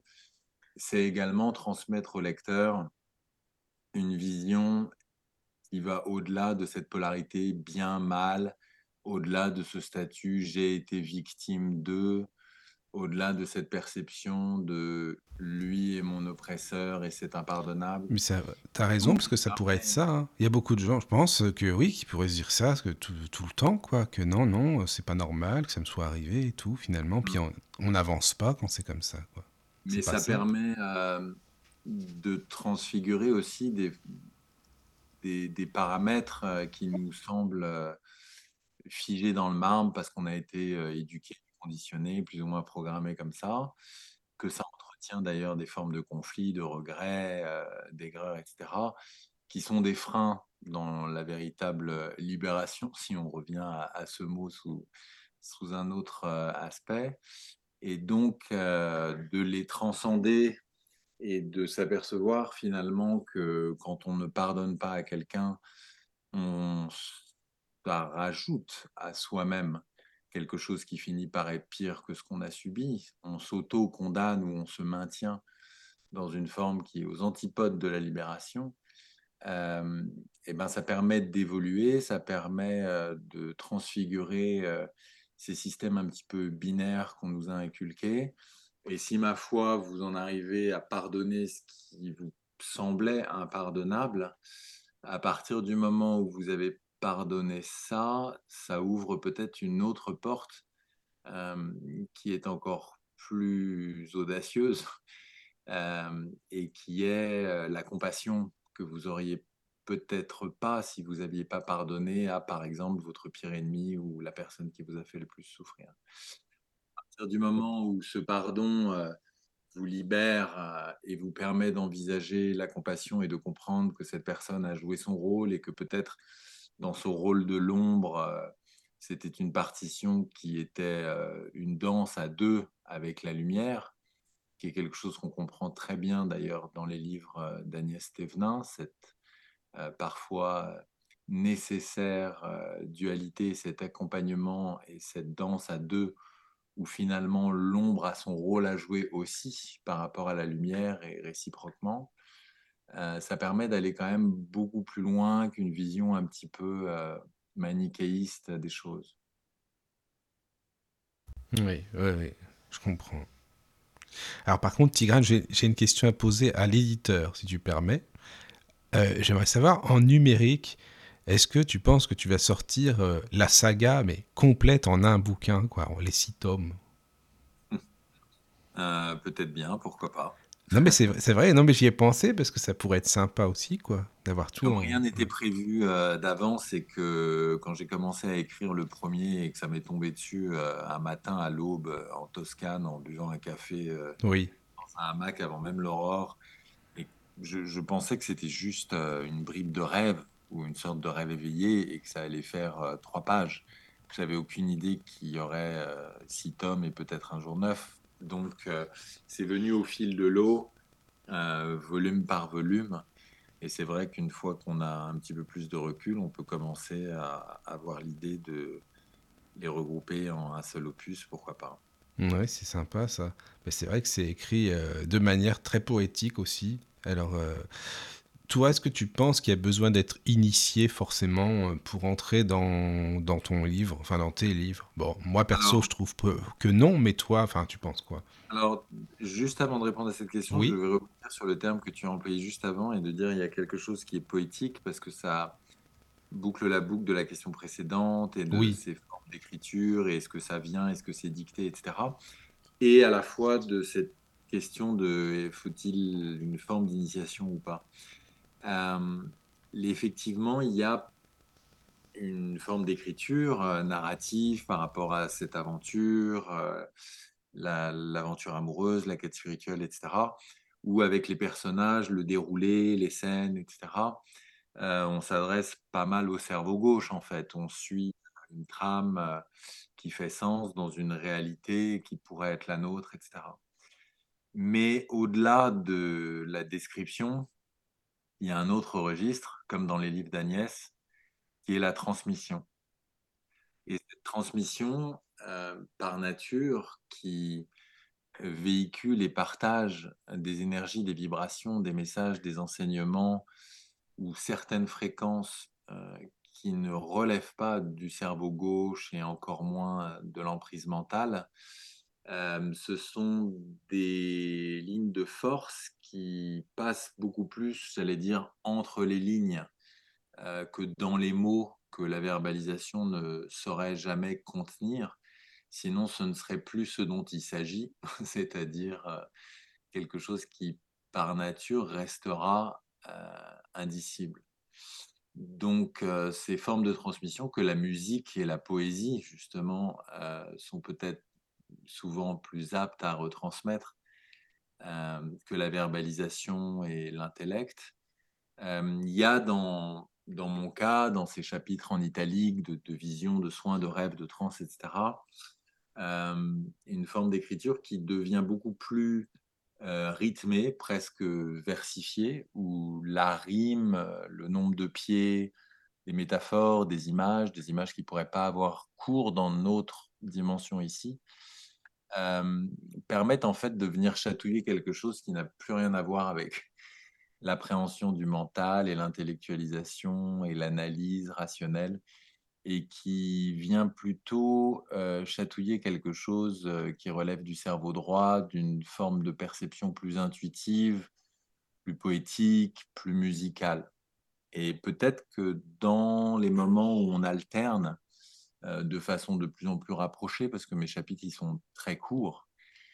Euh, cette alternance entre ce qui s'adresse à l'histoire au cerveau gauche et ce qui parle à une forme un petit peu plus euh, visionnaire et poétique de l'écriture, on crée une sorte de trick, de, petits, de frictions entre le rationnel et l'irrationnel, entre le descriptif et le poétique, qui fait que là s'ouvre une sorte de brèche et que vous transmettez justement à ce moment quelque chose qui tient pas trop dans les mots et où en toute humilité, euh, on a besoin de se libérer justement euh, du langage rationnel pour euh, partager à ce moment ce qui va beaucoup, beaucoup plus loin que la raison. Oui, D'ailleurs, dans ton livre, enfin dans tes livres, je, sais pas, je trouve qu'on pourrait tourner les pages au hasard, dire stop, et on prend une page au hasard, on tombe sur un message qui nous convient. Oui, il y a effectivement des, des, gens qui rapportent ce type de d'expérience. Euh, je crois qu'un livre est, très différent aussi, suivant le, le, moment où on est. Et si, si vous prenez, euh, par exemple, Dans le silence de l'amour, le, le, troisième livre euh, d'Agnès, Splendeur des âmes blessées et, de la douleur à la douceur. Moi, ce qui m'a beaucoup frappé, c'est que, ah, pour l'avoir lu d'abord sous, forme manuscrite, euh, c'est qu'une fois qu'on l'a lu et que ça vous ouvre des portes de perception sur des choses que vous-même, vous, n'auriez pas forcément abordées en soi ou qui vous paraîtraient peut-être un peu lointaine, audacieuse ou, trop intangible pour être euh, appréhendée par soi-même, sans, une forme d'invitation, sans une forme euh, finalement de transmission, là aussi. Eh bien, une fois que ça vous ouvre à une perception euh, peut-être plus audacieuse, plus ouverte, plus libre de certains territoires inexplorés, peut-être ces territoires, par exemple, si vous les aviez eus au tout début du premier opus, vous vous seriez dit waouh, ça, ça, va loin d'emblée, euh, est-ce que ça va pas un peu loin pour moi? Mais graduellement, on est amené à ça. Or, quand vous êtes amené à quelque chose qui va un petit peu loin pour vous, mais qu'à la fois vous sentez à propos de cerveau droit ou dans votre cœur ou de votre intuition que ça sonne juste, qu'il y a quelque chose de vrai, c'est-à-dire vous le, vous le reconnaissez en fait vous vous l'expliquez pas, vous le saviez pas, mais néanmoins, sans le savoir, vous avez l'impression de le retrouver. C'est plus une forme de reconnaissance que d'apprentissage. Eh bien, il y a quelque chose qui agit en vous, qui participe de votre propre maturation, évolution. Et quand j'ai relu ces mêmes textes, mais sous la forme du livre imprimé, j'y voyais aussi un autre sens. J'y voyais en fait une autre couche qui est peut-être pas si évidente à la première lecture, sous la forme verbale narrative, mais qui, une fois que ça a travaillé à vous ouvrir et à peut-être élargir un petit peu ce qui vous paraissait du domaine du possible et de l'impossible, et que ça vous a invité à repousser un petit peu le curseur et la limite pour élargir les frontières euh, du possible, alors quand vous le relisez, vous n'en êtes pas à découvrir quelque chose et vous dire waouh et euh, être en quelque sorte un petit peu euh, chatouillé par ce, dépassement que ça vous invite à opérer. Mais du coup, vous êtes prêt, grâce à la première lecture, à absorber dans la deuxième lecture quelque chose de plus profond. Et il y a ce côté euh, multidimensionnel dans, dans, bien des textes que l'on connaît et où on a plaisir à y revenir comme si aussi, en fonction des moments de sa vie, des moments où on va les lire et des années qui sont passées entre les deux, on va en recevoir des choses à côté desquelles on aurait pu complètement passer à côté à la première approche. Oui, c'est sûr. Mmh, mmh. Ah, merci en tout cas, Tigrane, vraiment euh, pour tes réponses. Après, j'ai plein d'autres questions, donc mais Agnès, vas-y si tu veux. Ou à moins qu'il y ait des messages, excuse-moi, Caro, euh, n'hésitez pas sur le chat ou autre. Mais sinon, Agnès, euh, Alors, bah, il y avait Rose qui disait parfois les choses paraissent irréelles, même le fait de l'écrire permet d'y mettre une forme de réalité. Voilà, petite réflexion. Petite réflexion. Moi, j'aurais bien aimé que Tigrane nous raconte euh, son expérience dans le préau euh, pendant le cours de gymnastique à ses 7 ans. Euh, volontiers, si, Agnès ne l'a pas trop entendu déjà. tu sais bien que je me régale chaque fois. Alors, pour, et désolé pour ceux qui, l'auraient déjà lu, parce que je crois que c'est au début du, du, tome 1, mais en gros, oui, c'est une expérience qui a été pour moi fondatrice dans la série des expériences qui vous tombent dessus et où il y a avant et après, des expériences qui vous changent à tout jamais, en profondeur, aussi bien dans le corps quelque part que dans l'esprit, la sensibilité, l'énergie, la perception. donc, tout simplement, je suis né à Paris il y a 53 ans, j'y ai toujours vécu, sauf une petite pause entre deux ans et quatre ans et demi euh, sur les bords de la Loire, où là j'ai eu, euh, Dieu merci, un petit peu de temps euh, pour vivre plus parmi les roses, justement, les rosiers, les animaux, le, fleuve, la Loire, d'observer, de me perdre un peu dans la contemplation de ces tourbillons, de ce, fleuve sauvage dont les îles changent d'année en année, et de vivre dans un espace aux lumières magnifiques avec du silence, de, l'isolement. Je passais beaucoup plus de temps avec mon chien, mon chien loup qu'avec quiconque en fait, qu'avec des humains. Mon père travaillait la nuit. J'avais la chance de ne pas aller ni à la maternelle crèche, ni à la petite école maternelle ensuite. Et donc, j'ai été un petit peu imbibé de cette, euh, cette féerie euh, sur les bords de la Loire et, un chemin de halage où je passais beaucoup de temps. Donc, après, pour cette histoire de préau, le remettre en perspective, j'arrive à Paris un petit peu du jour au lendemain après que, que mon père nous ait mis à la porte un peu manu militari. Donc, c'est une arrivée à Paris qui est pas très glamour, c'est-à-dire que j'ai 4 ans et demi, euh, ma mère a en tout et pour tout un sac plastique avec quelques affaires. Euh, on ne sait pas où on va habiter et on est recueilli chez un, médecin, un docteur, euh, et on commence par dormir avenue de l'Amiral Mouchet, pas loin du, du, parc Montsouris, dans l'entrée de ce docteur feu Jean-Marie Andrieux. Et évidemment, en venant euh, des bords de la Loire et en se retrouvant à Paris comme ça, euh, il y a un choc parce qu'on a l'impression d'arriver dans quelque chose de très bruyant, de très dense, euh, et au-delà du côté un petit peu euh, pathétique en apparence de cette arrivée dans la ville.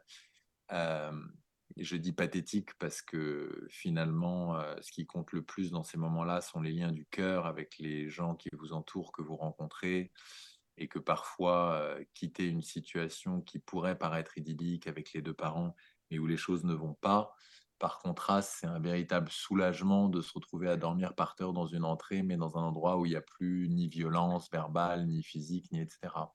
Donc ça me prépare en quelque sorte à des choses qui sont un petit peu le contraire de ce qu'elles paraissent. Et donc, euh, de fil en aiguille, je vais effectivement euh, à la petite école et, et donc en sixième, je crois que ça s'appelait le CE1 ou quelque chose comme ça.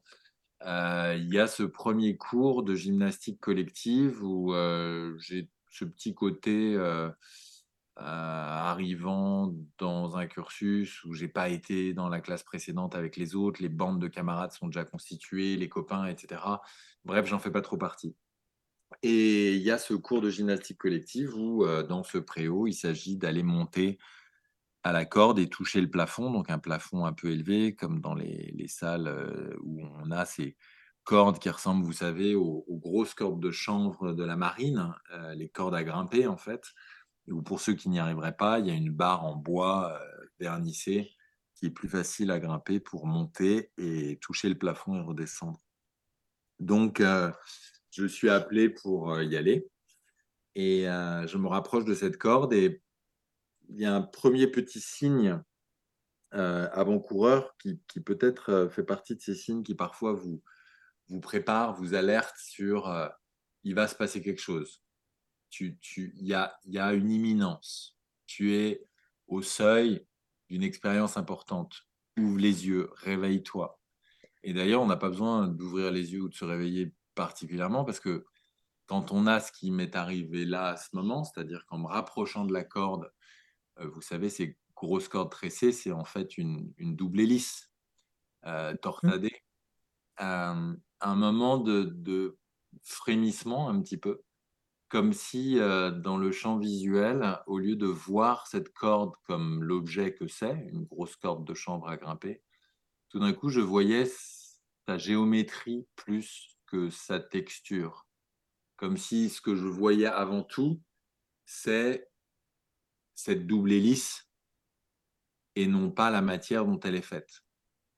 Cette forme, cette forme, cette géométrie, cette chose qui va venir taper pendant une seconde, euh, peut-être dans des archétypes, des géométries que l'on porte chacun euh, au fond de nous, et où ça me mettra évidemment des années avant de retrouver cette forme, euh, que ce soit dans le caducée médicinal ou dans la double hélice de l'ADN, en passant par toutes sortes de formes euh, spiralées, bien, entendu. Donc il y a ce petit frémissement euh, qui fait que tout d'un coup, il y a quelque chose d'étrange, comme si cette corde n'était pas qu'une corde, et que en fait, cette forme révélait une géométrie, un principe, une dynamique qui préside de façon invisible à l'organisa- l'organisation du vivant. Alors, quand on a 6 ans, on ne se dit pas tout ça. On s'aperçoit juste qu'il s'est passé un truc étrange. euh, et puis, on ne cherche pas à catégoriser ni même à verbaliser. Et donc, euh, je commence à grimper à la corde. Et euh, en arrivant quasiment là-haut, au moment où je vais toucher le plafond, tout d'un coup, c'est un petit peu comme si ma tête s'ouvrait en deux et que tout s'inversait. C'est-à-dire que alors que je m'apprête euh, à toucher au but, euh, tout d'un coup, je suis saisi, traversé par un sentiment euh, extatique qui n'est pas qu'un sentiment de plénitude, de bien-être, un sentiment qui traverse toute ma psyché, mais qui est aussi une sensation physique. Il y a un alignement entre le corps et l'esprit.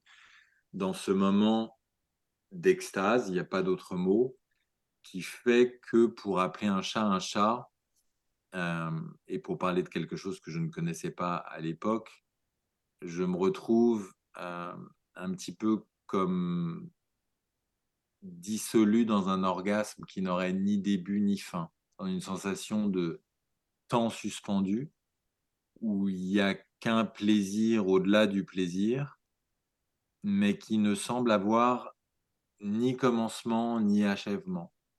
Et dans ce moment-là, je vois autour de moi que tout ce qui me semble être la réalité s'inverse, c'est-à-dire que non seulement les murs, le plafond, euh, paraissent vides essentiellement, comme plein d'une sorte de petite poussière scintillante, brillante qui bouge, mais essentiellement vide.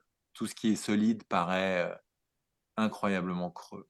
Et en revanche, ce qui est vide, l'air, où il n'y a rien, entre guillemets, euh, paraît incroyablement animé, riche, dense, énergisé, comme plein de courants de couleurs, de présence.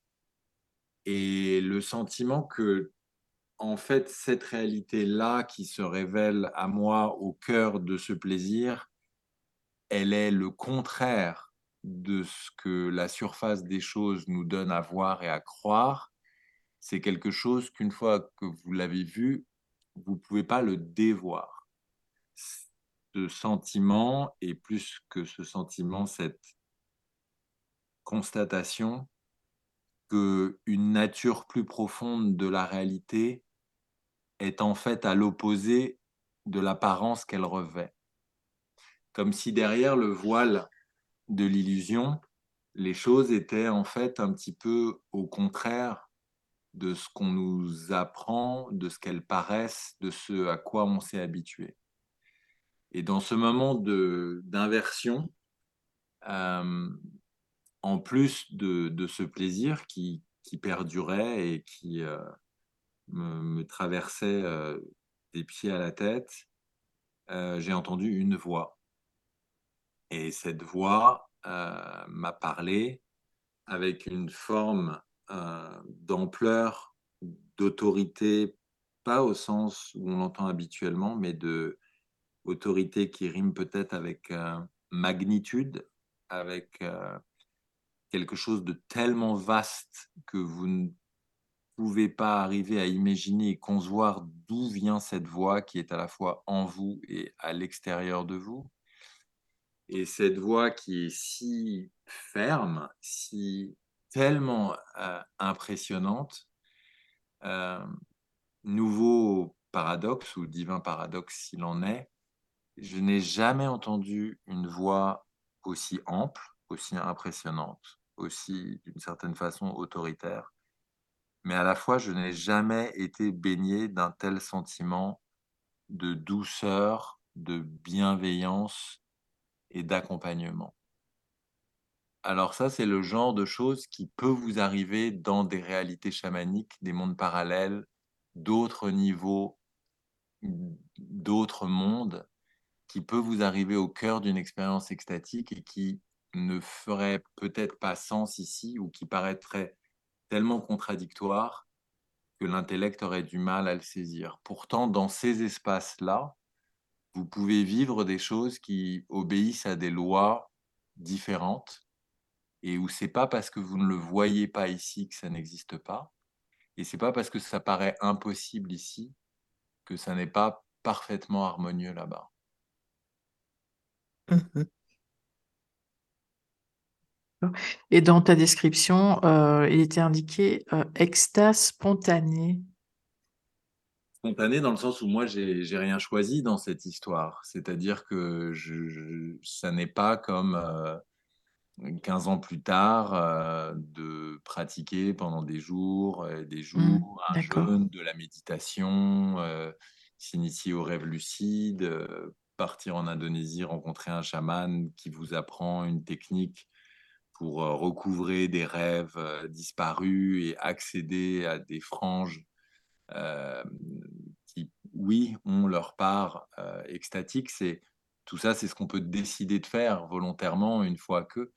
à 6 ans, inutile de vous dire que moi, j'ai rien décidé et ça m'est tombé dessus. Et au risque de me répéter, j'aime de plus en plus cette façon dont le, le mot tomber qu'employait Agnès aussi tout à l'heure se retrouve dans différentes expressions parce que c'est un petit peu un mélange, ces moments-là, de, de tomber amoureux, mais alors amoureux pour toujours, amoureux avec un grand A, c'est une forme peut-être d'amour mystique qui en tout cas vous pousse complètement au-delà de vos croyances et vous reconnecte, que vous le vouliez ou non, avec une forme de foi. Et c'est aussi à la limite de tomber dans les pommes parce qu'il y a un sentiment complètement vertigineux, de tomber des nues parce que bah, 47 ans après, en fait, vous en êtes toujours pas vraiment revenu.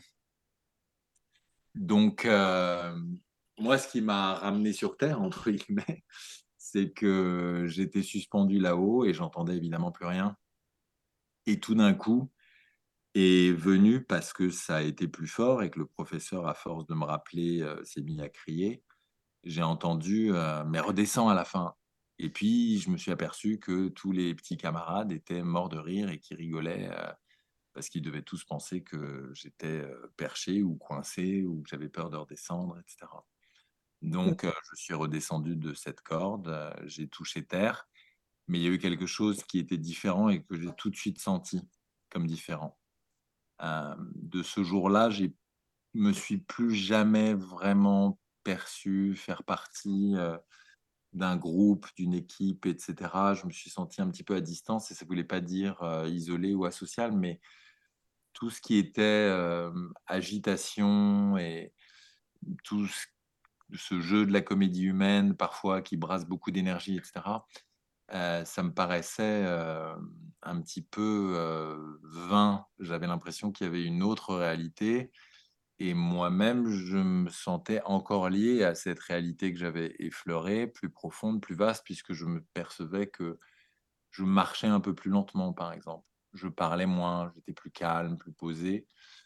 Et dans les jours qui ont suivi, j'ai passé beaucoup de temps euh, dans la cour de récréation, seul et assis par terre, comme s'il y avait vraiment une nécessité de revenir, euh, se mettre les fesses sur le plancher des vaches, euh, parfois même retirer ses chaussures et être en contact euh, avec la terre comme pour équilibrer quelque chose qui à l'intérieur infusait. Mmh. Et ce personnage de ton, de ton livre, tu, tu penses que, enfin, moi je ne sais pas encore, toi tu sais, mais c'est un personnage qui t'a qui t'a soufflé l'histoire ou c'est toi dans un dans une autre vie? Vaste question. Euh, j'ai l'impression que, que, Agnès est peut-être plus précise que moi sur la, la, façon de cartographier différents espaces, différents plans des réalités visibles, invisibles et, et, sans doute aussi son, expérience de, de, guérisseuse, énergie peu importe comment on appelle ça, de médium, etc., euh, participe de, la clarté qu'elle a, qui, que je trouve parfois impressionnante d'exactitude, euh, de, finesse, de, précision dans les distinguos. Euh, moi, je ne suis pas sûr que j'arriverai à répondre à votre question avec certitude, mais pour tenter de le faire quand même, euh, je dirais que il y a parfois différentes voix qui s'entremêlent, euh, que étrangement, au fil de ces, six petits euh, contes, j'ai eu des moments où je sentais remonter en moi euh, ce qu'on a coutume d'appeler depuis quelques années euh, l'enfant intérieur et qui ne dictait rien, il ne parlait pas, mais c'était une forme de vibration qui allait appeler certains mots, certains souvenirs, certains partages. Il y a d'autres moments où euh, c'est un petit peu comme si je me dictais à moi-même depuis le futur, avec un sentiment de se souvenir du futur, de d'être l'assistant d'un autre Tigrane qui a je ne sais pas combien d'années et qui me précède ailleurs. Et puis d'autres moments où franchement, non, c'est pas moi, c'est des amis, des gens qui nous veulent du bien, des êtres avec lesquels on est lié, des présences qu'on a peut-être connues dans d'autres incarnations ou qu'on retrouvera sur d'autres plans, mais où là, il y a vraiment une matière, une fréquence, une identité. Par exemple, chez Ilga, euh, la compagne du narrateur, Mhm. il y a quelque chose pour moi qui est essentiellement féminin, qui a quelque chose de très lié à l'Asie par rapport à certains aspects, mais aussi quelque chose d'intemporel. Et quand elle ou euh, Otarjanat, la, la grand-mère adoptive qui devient en fait la mère spirituelle, euh, me murmure quelque chose à l'oreille, je n'ai pas du tout l'impression euh, d'en être l'auteur. Encore une fois, j'ai juste l'impression d'en être euh, l'imbre scribe et, et l'heureux destinataire. Mhm. Ok. Et tu as rencontré des chamans depuis. Est-ce qu'ils t'accueillent comme un chaman? Est-ce que ils comment ils te perçoivent? Alors, euh, déjà, comme, euh, on, peut le rappeler, parce qu'actuellement, il y a une mode du chamanisme, et puis ça devient un petit peu un mot euh, fourre-tout, bien que un mot à l'origine qui vient des Tungus, de la République de Touva, ou de la Sibérie au nord de la Mongolie, où on rencontre les Tsatan, les derniers éleveurs nomades de rennes aujourd'hui, et, et chaman est un mot de là-bas, euh, chez les Tungus, et, qui veut dire, suivant les interprétations, à la fois celui qui sait, celui qui s'agite, etc. C'est un mot qu'on emploie euh, de toutes sortes de manières aujourd'hui.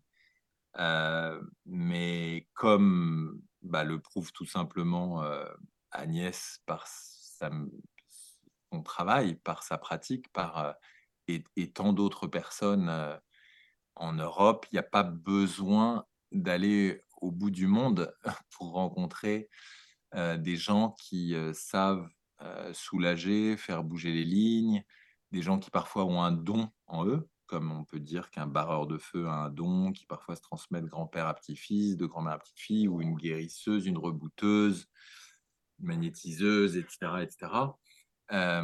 On a ça aussi chez nous et pas forcément euh, au, bout du monde. Et puis il y a d'autres traditions où on appelle ça des hommes de pouvoir ou des femmes médecines, etc. etc. Donc moi j'ai rencontré un, certain nombre euh, de ces personnages ou en couleur qu'on confond parfois aussi dans cette mode actuelle. Alors ça va être la, la minute un peu du, du rabat-joie euh, vieille école, mais il y a une mode actuelle où on voudrait faire croire à tout le monde que en deux stages, euh, heures de vidéos sur Internet ou etc. Tout le monde va devenir chaman ou magnétiseur. Ou Mais Tigrane, tu vas décevoir des gens, là, tu sais. Ça, c'est sûr. Et en fait, euh, c'est aussi une responsabilité, ce genre de, de travail. C'est aussi une discipline, une hygiène de vie. Euh, je, je laisserai Agnès parler pour elle par rapport à, à la façon dont elle gère ce, type de responsabilité. Mais moi, dans les guérisseurs que j'ai connus, les gens que j'admire, que je respecte, euh, et, et qui soient euh, magnétiseurs ou barreurs de feu, qui soient chaman ou femme médecine, ou... c'est des gens qui ont une, discipline, une impeccabilité, une hygiène de vie, qui sont très très particulières, qui assument une forme de responsabilité. Euh, et d'ailleurs, dans ces cultures, euh, on ne considère pas que vous puissiez devenir chaman.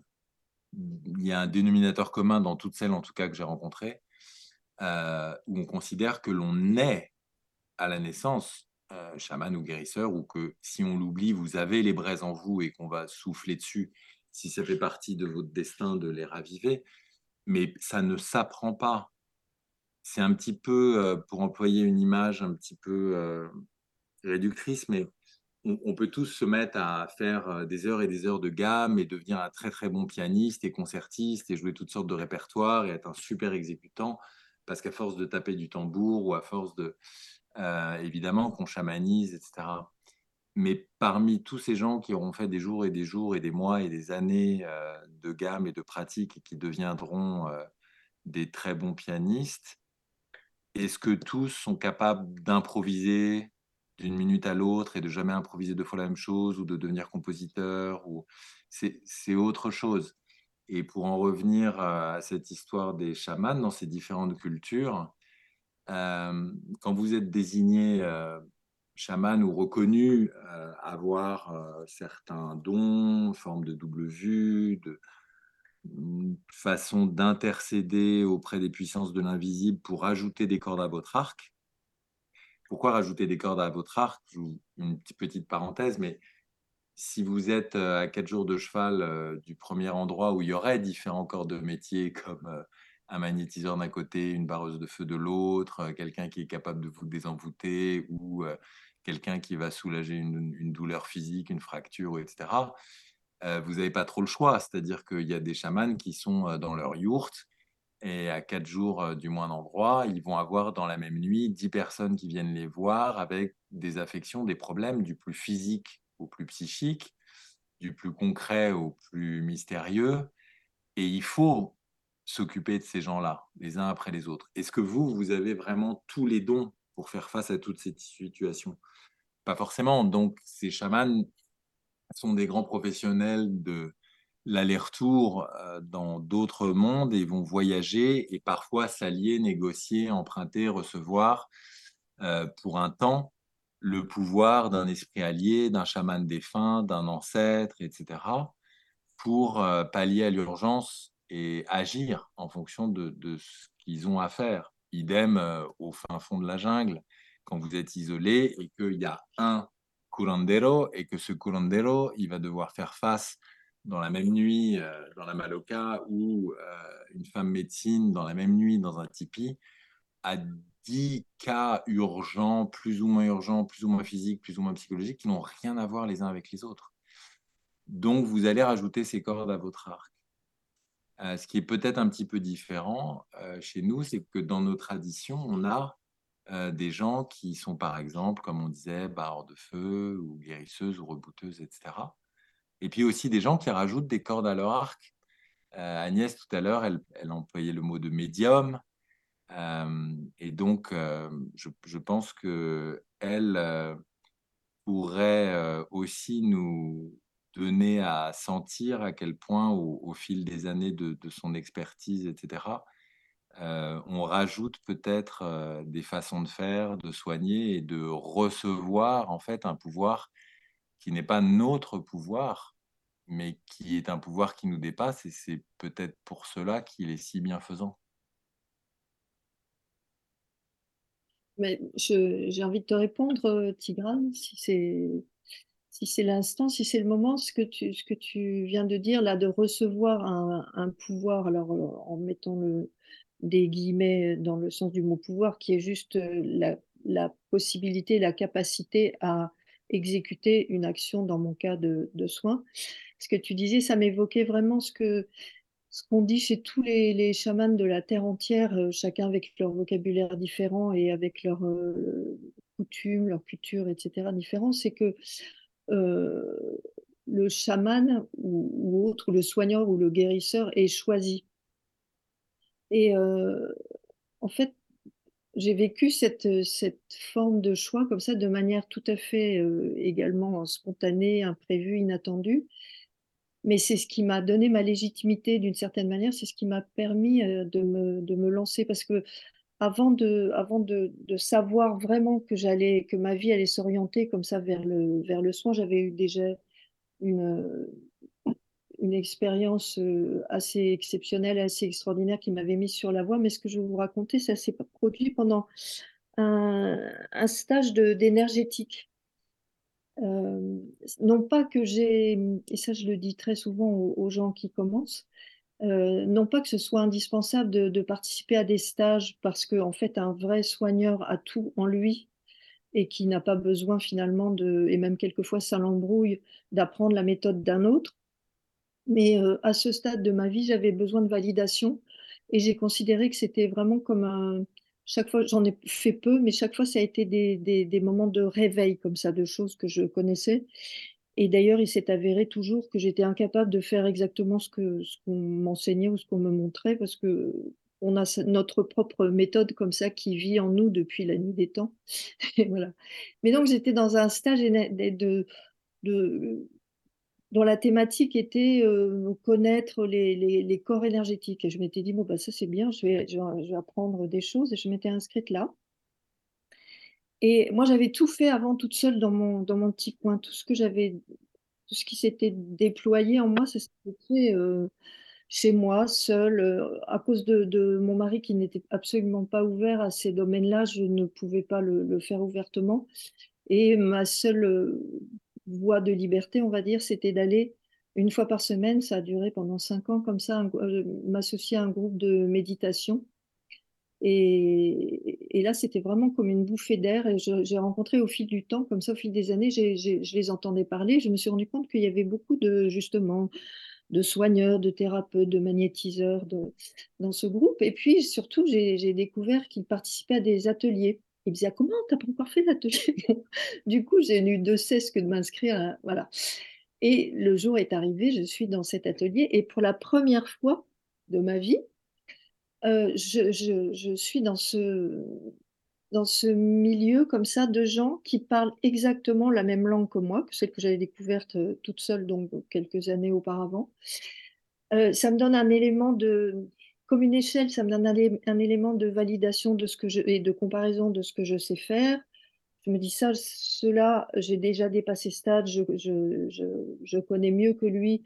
Et en revanche, celui-là, il est allé déjà beaucoup plus loin que moi. Enfin, c'était très, très, très, très intéressant. Je me régalais. Et j'arrivais à tout faire facilement, donc c'était d'autant plus agréable.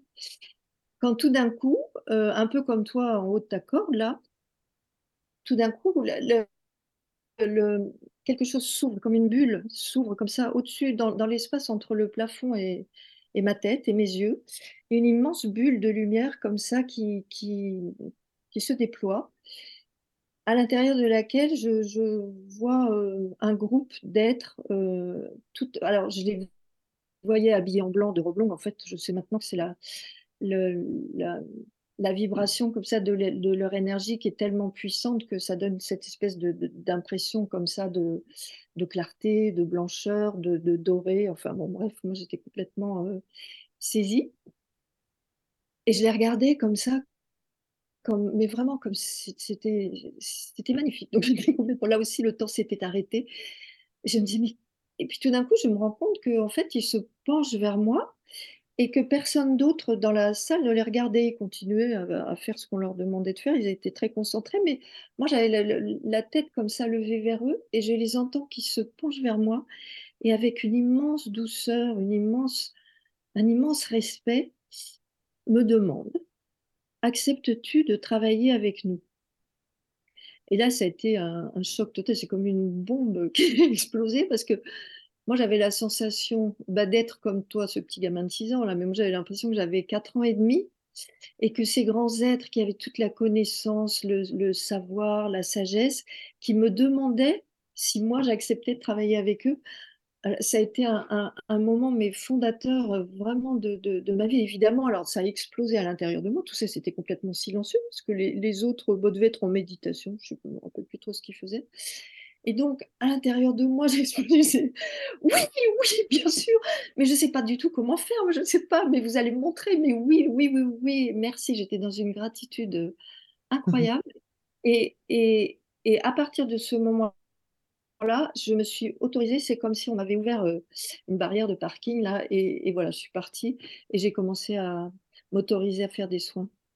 Et, et après, j'ai lu dans, dans certains livres, bah, le livre justement de ma édition de Laurent Hugli et Olivier Chambon, le, chaman et le psy, là ils expliquent à un moment donné une phrase qui m'avait beaucoup frappée quand, quand je l'ai lu très, très longtemps après, hein, plus d'une dizaine d'années plus tard, que effectivement le, le, chaman est choisi comme ça. Alors moi je me suis dit c'est pas un chaman en chair et en os qui m'a validé, c'était vraiment une rencontre comme ça de c'est l'invisible qui s'est ouvert à mes yeux, qui s'est montré à moi, mais c'était exactement de, du même ressort, de la même nature, et c'était tout aussi bouleversant. Mmh. Un peu, ce qui fait, c'est intéressant parce que chacun à notre niveau euh, Corinne Sombrin, quand elle raconte ce qui lui est arrivé en, Mongolie, elle le vit à sa manière. Moi, je l'ai vu, je, l'ai vécu complètement dans le dans l'invisible. Les personnes autour de moi se sont rendues compte. De ce mais c'est ça qui est bien, justement, c'est les manières différentes de, de, vivre les choses, les expliquer. C'est super mais ça. tout se, tout se- tout se rejoint et on, on Oui, est oui. tous, euh, fait tous partie de la même euh, grande famille des soigneurs, en fait. Oui, c'est vrai. Soit par l'écriture, par le tambour, par le, par l'imposition des mains, par euh, mille choses encore, mais Mhm. tous C'est vrai. Ah. Il y a une question sur le chat, par contre, de Nadia. Euh, Euh, par rapport à la corde, Oui, bah, puis peut-être même aussi pour Agnès, hein, je pense parce que ça peut être pour les deux ben, aussi. euh. ben, Ti- euh, Tigrane a répondu derrière. Euh, Nadia qui demandait euh, est-ce que tu te souviens combien de temps es-tu resté en haut de la corde? Euh, oui, je répondais à, à Nadia, honnêtement, aucune idée. C'est-à-dire que, que l'extérieur, euh, c'est peut-être quelque chose qui, qui a duré même pas une minute, quelques secondes, euh, mais de l'intérieur, c'est un sentiment d'éternel présent, de, temps euh, suspendu, et euh, c'est plus un avant-goût d'éternité. C'est sans doute en ça que vous ne pouvez plus jamais l'oublier. C'est-à-dire que c'est intense, c'est émotionnellement c'est très très intense, quoi. C'est ça qui est, qui est resté, je pense. Il y a, il y a une forme d'intensité euh, dans, dans l'extase, le Mhm. plaisir, la voix qui tonne euh, en Oui. vous euh, comme un coup de tonnerre, euh, des perspectives qui s'inversent euh, et qui transcendent euh, l'apparence du réel. Mhm. Mais au-delà de ça, il y a surtout cette vastitude infinie, cette paix sans, sans commencement ni fin, qui déjoue en fait euh, toutes les peurs et croyances qu'on peut avoir une fois qu'on est de retour euh, dans l'agitation de la tridimensionnalité. Si vous gardez euh, un petit peu de ce goût-là en vous, il y a quelque chose qui, par rapport à certains événements de la vie, certains heures, certains moments où sans cela, on pourrait se mettre à paniquer ou à perdre son calme ou tout simplement à y croire, à y croire que c'est vraiment en train de vous arriver comme quelque chose d'absolu euh, et qu'il n'y a pas plus réel et définitif que ce qui vous arrive. Il y a peut-être un double regard qui ne vous quitte plus et qui fait que, au lieu de le percevoir comme voilà, ça m'arrive euh, et c'est incontournable et c'est dans ma vie et, ma vie et voilà tout ce que je connais qui. Non, il y a une sorte de petit recul et, et votre vie, tout d'un coup, vous la voyez un peu comme une scène de théâtre. Et en fait, tout ce que vous appeliez euh, la réalité, l'existence, etc., c'est juste sur cette scène de théâtre. Mais il y a un rideau derrière. Et derrière ce rideau, il y a des machines, des machinistes, euh, des poulies, euh, des prodiges euh, incessants dont l'intelligence, la rapidité, l'inventivité vous dépassent. Ça ne tient ni en mots, ni même dans votre mental. Et donc, du coup, par contraste, ce que vous pensiez être votre vie en, en dur et dans l'absolu, ça ressemble un peu plus à un rôle que vous tenez un certain temps, le temps d'une représentation, qui est peut-être cette incarnation, et qui, tout en étant très importante, est juste une pièce parmi d'autres pièces, une soirée de représentation parmi d'autres soirs, et où une fois que l'autre rideau va tomber et que c'est la, fin, l'acteur ne meurt pas. Il laisse peut-être son corps, mais son âme, elle, perdure. Oui, J'aimerais bien rajouter quelque chose que j'aime, ce, qui- ce que je trouve très très frappant et bouleversant là dans ton expérience que, que tu racontes si bien, c'est qu'elle t'est arrivée à 6 ans. Et en fait, euh, ce qui, ce qui t'est arrivé, c'est que tout d'un coup, les, les, les, les, les frontières du, du réel, enfin, ou les, frontières de l'invisible se sont ouvertes, et tu es effectivement, euh, comme tu viens de l'expliquer, là, passé d'une dimension de l'illusion, hein, puisque même les, traditions, de nombreuses traditions sur Terre, mais en, en- particulier la tradition euh, hindouiste, parlent de la vie sur Terre, de notre vie, de notre existence comme étant la Maya, c'est-à-dire euh, ressortant de l'illusion complète. Et, et en fait, à 6 ans, tu t'es rappelé comment ça fonctionne. C'est-à-dire, tu es passé dans cette dimension de l'éternité, de, de, l'immensité et, et, de l'indicible. Et, mais en même temps, quand tu, quand tu as, quand tu, quand il t'a rappelé là, le, le, prof là, et tu as pu garder ça. Et ce que je trouve absolument extraordinaire, c'est que normalement, on a plus tendance à, à, imaginer que ça arrive que justement quand on est adulte et qu'on a la structure psychique, la structure psychologique, la structure physique aussi, euh, pour encaisser tout ça, tout ce genre d'expérience, parce que ça nous demande une grande, grande dépense énergétique, ça c'est important de le dire aussi. Mais un petit enfant de, de 6 ans qui, qui, a vécu cette ouverture comme ça, ça t'a recalé. C'est pour ça, à, mon sens, que de toute façon, c'est inoubliable. Toutes ces expériences sont inoubliables. Mais à 6 ans, tu te rappelais. Tu te rappelais d'où tu venais, tu te rappelais comment c'est avant. Et, ce sont des choses que qu'on n'oublie pas. Et j'ai adoré que tu commences ton livre par ça parce que tous nos enfants et nous-mêmes euh, petits, mais tous nos enfants et aujourd'hui encore plus parce que les enfants sont de plus en plus euh, euh, proches comme ça de, de, ce qui existe derrière le voile et les voiles sont de plus en plus fins et tous nos, tous nos enfants ont eu des expériences comme ça de, de transformation de conscience, si je peux appeler ça comme ça, avec plus ou moins d'intensité, mais quelquefois c'est d'une immense intensité. Et ce qui est difficile pour la plupart d'entre eux, ça a été ton cas, mais tu, tu l'as extrêmement bien géré, c'est que souvent ils n'ont pas l'écoute pour, euh, pour leur expliquer ce qu'ils ce qui, viennent de vivre, ou qui ils sont, ou vers quoi ça les emmène. Et quelquefois, ça peut beaucoup les perturber. Mais quelquefois, et de plus en plus maintenant, les enfants gardent ça en eux, pour eux, et sont très tranquilles avec ça. Et du coup, ils accèdent à une maturité qui ne les quittera pas et qui va se réagréger comme ça à chaque expérience vécue et va pouvoir éminemment euh, augmenter, quand on dit comme la réalité augmenter comme ça, leur compréhension du, vivant, euh, de, du visible, de l'invisible. Et je trouve ça incroyable. Et en plus, euh, ce qu'il faut noter quand même dans ton expérience, c'est que ton corps physique était complètement en accord avec toi-même et tu n'as pas lâché la corde, ce qui aurait pu t'arriver. Eh oui. C'est ce que je me disais quand tu expliquais, Tigrane. C'est vrai que tu aurais pu, euh, ça aurait pas été terrible non plus, surtout pas pour toi en même temps. Mais ouais, c'est vrai. Comme quoi, le corps, il est bien, bien, bien, bien allié, et heureusement d'ailleurs. Il y a plusieurs. Euh, hmm. mm. Mais tu, tu, sais, Agnès, je voulais savoir, euh, pour, euh, par rapport à, aux guérisons spirituelles, à ta manière de procéder, comment ça se passe en fait, parce que tu expliquais aussi que tu vois, tu vois les énergies des gens, c'est ça, en fin de compte, comment ça se présente? Oui, je les perçois plus tu les que perçois. Je, oui, je les perçois plus, je les ressens. En fait, je les ressens dans, dans mon corps énergétique. Oui. Je les vois si je, si je prends la peine de les voir, ou alors si bah, les guides estiment que c'est important pour moi que je, que, que, je vois, que je vois la couleur ou que je vois la forme.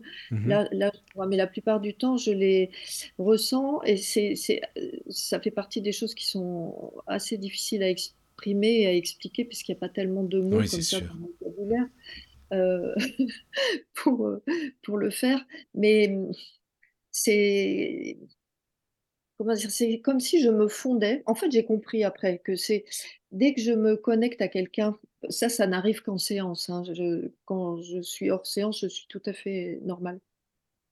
Mais quand je me connecte à quelqu'un, j'ai compris que euh, le fait de recevoir en moi, dans mon, dans, dans mon canal, comme ça, dans le tube euh, formé par la ligne des, des chakras, comme ça, on a, un tube vibratoire comme ça, par lequel les guides déversent l'énergie qu'ils veulent transmettre à la personne. Et, et quand c'est comme ça, dans un même temps, dans un même mouvement, en fait, tout mon corps énergétique se gonfle un peu comme une voile de bateau ou comme une montgolfière. Et c'est ce corps d'énergie qui va aller capter, contacter, effleurer, caresser le corps d'énergie de la personne que je soigne. Tu vois? Et, voilà. et du coup, par cette espèce de, d'entrelacement comme ça, euh, mais c'est, tu vois, c'est un peu comme deux bulles de savon qui viennent au contact Oui, se frotter l'une contre l'autre. Voilà, Mm, ouais, ouais, ouais, je comprends. C'est là Mm. qu'on peut avoir les informations et que tout d'un coup, euh, je, je, je ressens euh, où je dois mettre mes mains. Enfin, mes mains, en général, je les pose toujours sur, la, sur les chakras, sur les différents chakras, mais quelquefois, m'arrive de, de, les bouger. Mais en tout cas, comment les animer, comment les bouger, que faire, quelle est l'émotion qui est liée à, à ce que vit la personne en ce, à ce moment-là. C'est quelque chose de très ténu, de très intangible. Parfois, j'ai accès à beaucoup d'informations que les guides de la personne me, me donnent parce que ça, c'est important. Euh, aient accès comme ça à leur histoire. Parfois, je remarque d'ailleurs euh, que c'est relativement plus fréquent maintenant. Euh, ils utilisent euh, de préférence le mode vibratoire c'est-à-dire que l'énergie va être très très très puissante, mais je n'aurai pas forcément les infos que, qu'il donnait auparavant.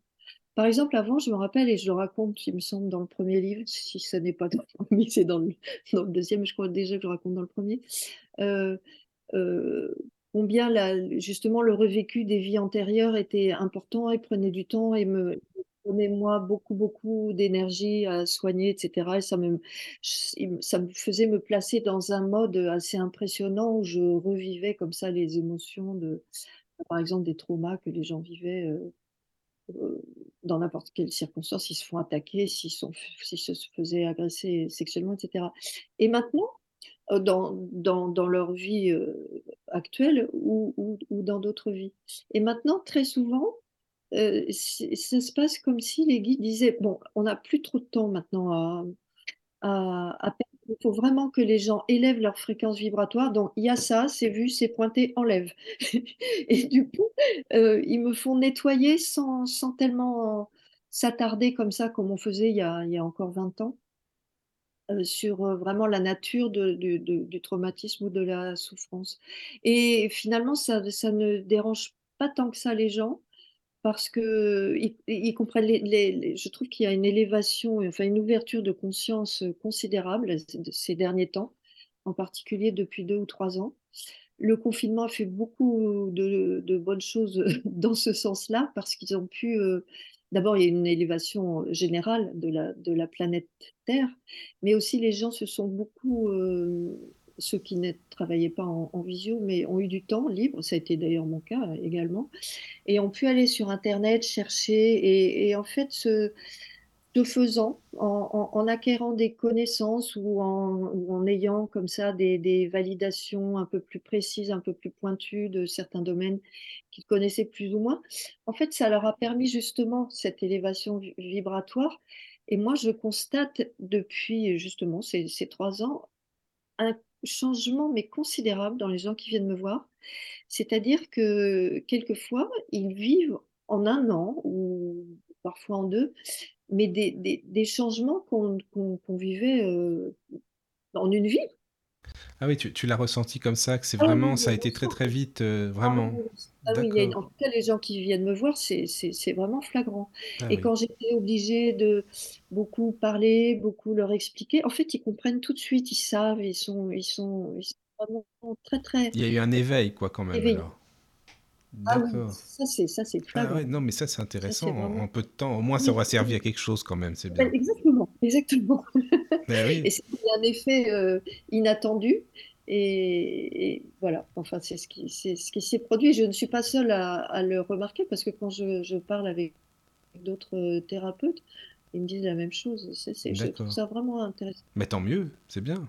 Oui oui oui oui, oui, oui vraiment. D'accord ce qui, permet justement toute la floraison comme ça de ces émissions, euh, que ce soit comme la vôtre ou, ou, même, des, même la télévision. Moi, je regarde pas la télévision, mais je, sais qu'il y a des émissions qui, de plus en plus, au lieu de, de, tomber dans la critique, dans le, la dérision. Oui, c'est ça. Souvent, c'était ça quand même. Hein. Alors, je ne sais pas parce que je ne regarde pas la télévision, mais euh, moi, à ce qu'on me dit, euh, il y a quand même de temps en temps des, des, des, sujets qui sont traités honnêtement et avec euh, profondeur et avec. donc, moi, ça me réjouit. Bah, tant mieux si c'est ça. Non, mais c'est vrai, après tout, tu as raison, j'espère. J'étais toujours catastrophée. Mais moi aussi, c'est ça, tu vois. Mm. J'ai l'impression que c'est quand même un peu en train de changer. Et ça, c'est la force du public qui ne laisse plus passer des choses comme ça. Je pense que c'est ça, tu as raison, parce qu'il y a de plus en plus de demandes en fin de compte aussi. Demande, et les gens sont, sont vraiment en demande de, de- de- d'apprendre, de, Oui, oui. découvrir, ou au contraire de valider ce qui leur arrive. Parce Mm, que mm, les gens ont vrai. des, des- justement des éveils spontanés, là, on parlait de, de- d'éveils spontanés, enfin de choses spontanées, et, et, et ils recherchent, et une fois, c'est ce que disait Tigrane, une fois qu'on a vécu une expérience de ce genre, mais personne, rien ni personne au monde ne pourra nous, convaincre que ça n'a pas existé, que ça n'existe pas et que ça n'est pas la chose la plus importante qu'on ait vécue. Ils peuvent nous dire ce qu'ils veulent, les cartésiens, les, les, matériels, ils peuvent, ils peuvent, ils peuvent, ils peuvent absolument. Mais ça ne changera pas ce que nous avons vécu et, et nous savons que eux ne l'ont pas vécu, donc euh, c'est peut-être un peu sujet à caution leur euh, dénégation. Enfin, je dis ça, c'est Bah, pas pour les attaquer, mais c'est non, non, non, je comprends. pour, euh, oui, pour, pour vraiment euh, mettre l'attention comme ça des gens qui nous écoutent sur le fait qu'ils sont de plus en plus nombreux à, Oui. à, à être en quête de, de, de connaissances et en fait des connaissances qui- qu'ils ont au fond d'eux, comme on a Mais chacun. tu sais, tu sais, je suis sûr qu'il y en a plus qu'on pense, même qui vivent des expériences comme ça, mais qui n'en parlent pas, déjà de peur de passer pour des fous, hein, s'il faut, ou même devant leurs amis ou famille ou autres, hein, tu vois, je qu'il Alors, a on voit ça très bien, ce que tu dis là, avec le phénomène des, des morts euh, imminentes. Voilà, là. je pensais à ça aussi, par exemple, tu vois. Et il y a des millions maintenant, des millions et des millions de récits, enfin Oui. des- des expérienceurs euh, qui, qui racontent. Et, donc il y a peut-être beaucoup plus encore que, que des millions. Enfin, le, le- chiffre, le nombre est certainement beaucoup plus grand que ce qu'on dit. Mais quand euh, Raymond Moody a commencé à, à, son livre, c'était en 1977. Et on lisait ça, enfin moi j'étais enthousiasmée de le lire, mais beaucoup disaient oui, non, mais tout ça c'est des délires, les médecins disaient non, c'est la chimie du cerveau, ce sont des hallucinations, c'est bon, enfin il y a. Et puis devant le nombre en constante augmentation de gens qui ont expérimenté ça et qui racontent tous la même chose dans tous les pays, les continents, sous toutes les latitudes, euh, finalement chacun a pu, enfin chacun, de nombreuses personnes se sont euh, rassurées et ont pu dire oui, moi aussi je connais. Non, il ne faut pas dire que ça n'existe pas car j'en ai, j'ai vécu Oui, ça. c'est ça. Mm. Voilà, et c'est comme ça un petit peu, euh, c'est c'est un- une parole qui permet une autre et, et une autre. C'est comme ça que, que, que ça enfle en fait, c'est ce, ce mouvement, si on veut. Et là, ceux qui veulent euh, empêcher cette connaissance de, de, de, de se révéler au monde ne, peut- ne, ne peuvent plus. Ne peuvent Mm. plus. Et c'est ça qui est intéressant. Parce qu'on est beaucoup plus que juste euh, un être physique ou un être mécanique. La, la médecine continue à penser, mais heureusement, les médecins évoluent énormément eux aussi.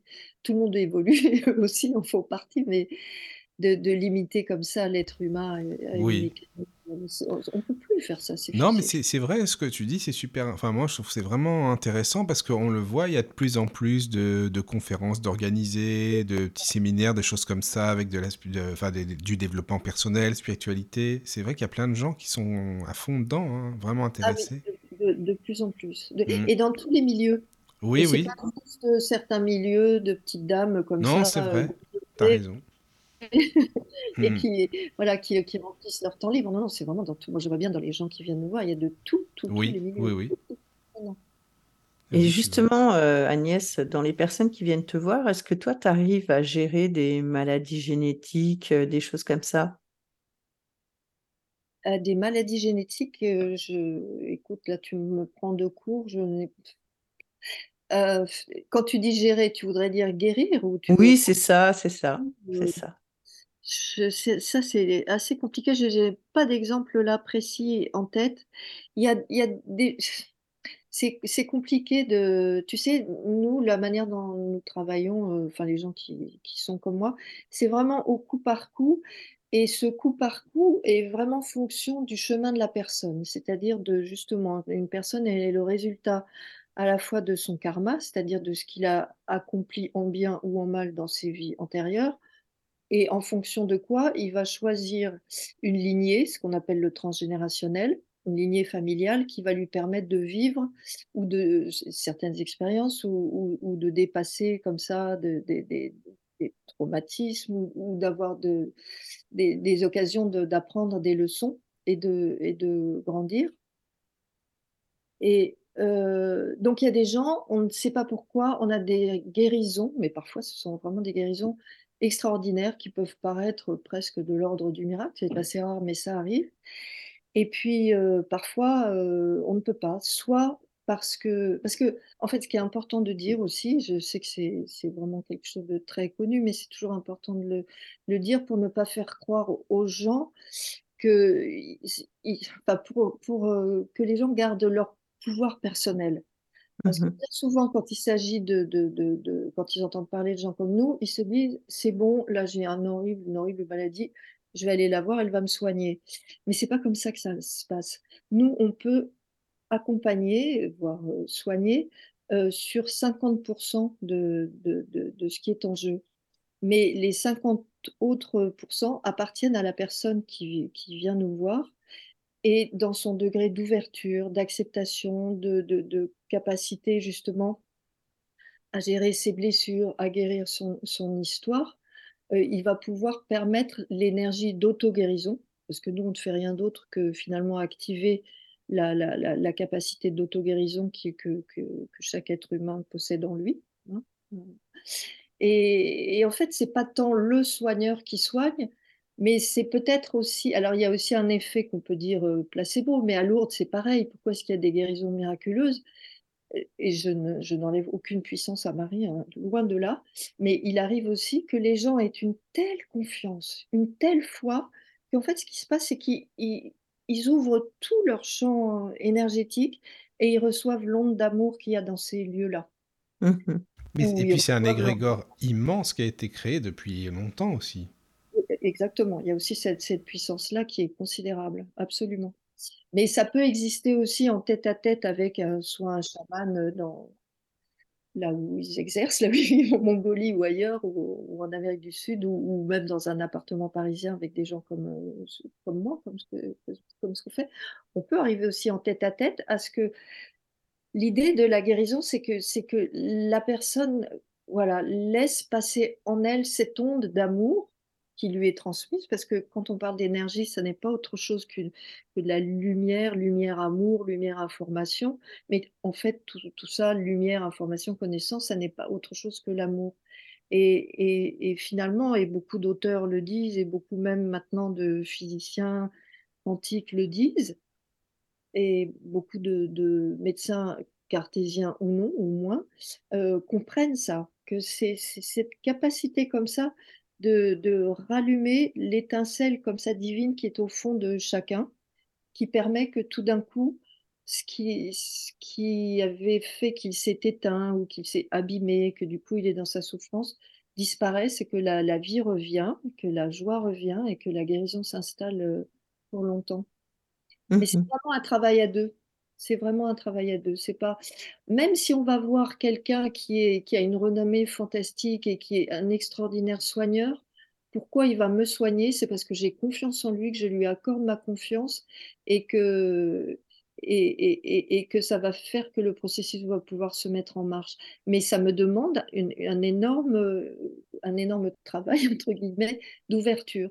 Mmh Parce que si je vais voir ce même guérisseur en se disant, en, en me disant je vais le voir, il doit me soigner, puisque c'est son métier, ça peut ne pas marcher du tout. Ouais, si tu es passive, c'est... il ne se passera rien, quoi. Ou pas grand-chose. Ouais. Beaucoup moins que ce qui pourrait se passer si la personne... Euh, et c'est pas une question de croire bêtement, alors je crois, donc euh, donc euh, c'est quelque chose de bien plus, bien plus raffiné que ça, bien plus, bien plus spirituel, en fait. C'est vraiment cette énergie de cette énergie qui, construit, qui soutient les mondes, qui, circule en tout, dans tout le vivant, dans, comme tu disais, Tigrane, dans les fleurs, la montagne, les cailloux, les rivières. C'est cette même énergie de cette même énergie de vie. D'ailleurs, quand on se branche là-dessus, euh, ça, chante comme une rivière, mais c'est comme un chant d'amour, hein, l'énergie de vie. Ça chante. Mmh et toi, tu utilises les pierres aussi, tout ça, ou uniquement tes mains? plus maintenant. Quand j'ai commencé, je les utilisais parce que j'ai, comme beaucoup hein, de débutants, j'étais pas si sûre que. Enfin, c'était étonnant parce qu'à la fois, je savais hein, que, que j'étais soigneuse, je savais que j'avais déjà soigné, je savais même que j'avais déjà beaucoup soigné dans le cursus de mes vies. Enfin, je, mmh cette connaissance-là. Et en même temps, moi, là, ici, Agnès Thévenin, je me disais, euh, ouh là là, oui, mais j'ai besoin d'aide. Alors, je prenais effectivement des cristaux et je me disais, si je le tiens dans la main, ça va m'augmenter la puissance de vibration, etc. Et, puis, et ça m'aidait. Vraiment, parce que je le faisais avec une grande sincérité et une grande. Je pense aussi que la puissance des cristaux est réelle et qu'ils devaient me donner leur force et leur. C'est ce que j'allais dire. Ça devait t'aider quand même, malgré tout, hein, je pense que c'est sûr. Hmm. Mais oui, oui, oui, oui, oui, oui. Et puis un jour, c'est un petit peu tombé comme euh, bah, j'ai dû oublier d'en prendre un, et puis je me suis dit ça marche. Et finalement, euh, c'est un petit peu comme si je les avais incorporés tous ces cristaux que j'ai tellement aimés, avec les que j'avais tout le temps dans la main, que j'avais. C'est un peu comme si je les avais en moi. Donc non. Euh, Absorbés, ouais, un peu. C'est un peu comme ça que je m'expliquerai les choses. Mmh. Et non pas que je les renie, mais juste c'est, ça fait partie de, de cette espèce de trame comme ça dans laquelle tout baigne, tout circule, tout, tout, tout vit. Et c'est comme avant aussi, je, mettais tout le temps une bougie, je mettais tout le temps. Et puis là, je le fais pas, je le fais pas chaque fois. Ça, ça dépend. Je le fais quand je sens qu'il y a vraiment beaucoup besoin de, quand c'est très sacré, très solennel, ou qu'il y a vraiment quelque chose de très, qui va me demander beaucoup de puissance. Alors là, j'allume une bougie. Mais sinon, non, c'est simple. C'est simple. Et tout à l'heure, la Tigrane, je rebondis euh, sur ce que tu disais, que les, les, les, les, gens comme nous avaient une éthique, avaient une, non, une discipline, tu disais une discipline. Oui, oui, c'est vrai, on a une discipline, mais c'est bon, je dirais plutôt c'est une éthique. C'est quelque chose qui est en nous, mais discipline, en tout cas, euh, dans, dans mon cas, euh, moi j'aime bien vivre un peu comme tout le monde aussi. Hein. Et euh, je ne, parce qu'on s'imagine, moi quand j'ai commencé, je me disais, oh là là, mais il va falloir que je sois complètement végétarienne. Ceci dit, au fil des ans, c'est sûr que, de toute façon, je n'ai jamais aimé la viande, mais je, pensais que je devrais avoir un peu une vie d'ermite, euh, être un peu, non pas dans une grotte, mais un petit peu comme ça et ne plus me mélanger. Mais en fait, dans la société actuelle, enfin oui, la société contemporaine occidentale, euh, notre initiation, elle se vit dans, dans la vie ordinaire. Mmh Avant, dans l'ancienne Égypte, on nous jetait dans la fosse aux crocodiles, il fallait voir si on arrivait à s'en sortir, on nous faisait faire plein, plein, plein de choses pour les initiations. Et maintenant, de mener une vie de mère de famille, de les conduire à l'école, de préparer les repas, de faire ci, de travailler en même temps, c'est une vraie initiation également. Hein. Mmh. On, s'en rend moins compte parce que c'est notre ordinaire, mais si on le fait, le tout, est, le tout c'est de poser son intention et de savoir ce qu'on fait, et de mettre du sacré et de l'amour dans ce qu'on fait. Mais mmh. on peut apprécier un bon vin, n'est-ce pas, Tigrane? Non, Tigrane revend ses bouteilles ah bah si t'en as en trop, tu sais Tigrane, tu peux y aller. Hein. Il y a des questions sur le chat par rapport aux animaux. Ah oui. Nadia demande est-ce que euh, vous faites des soins sur les animaux?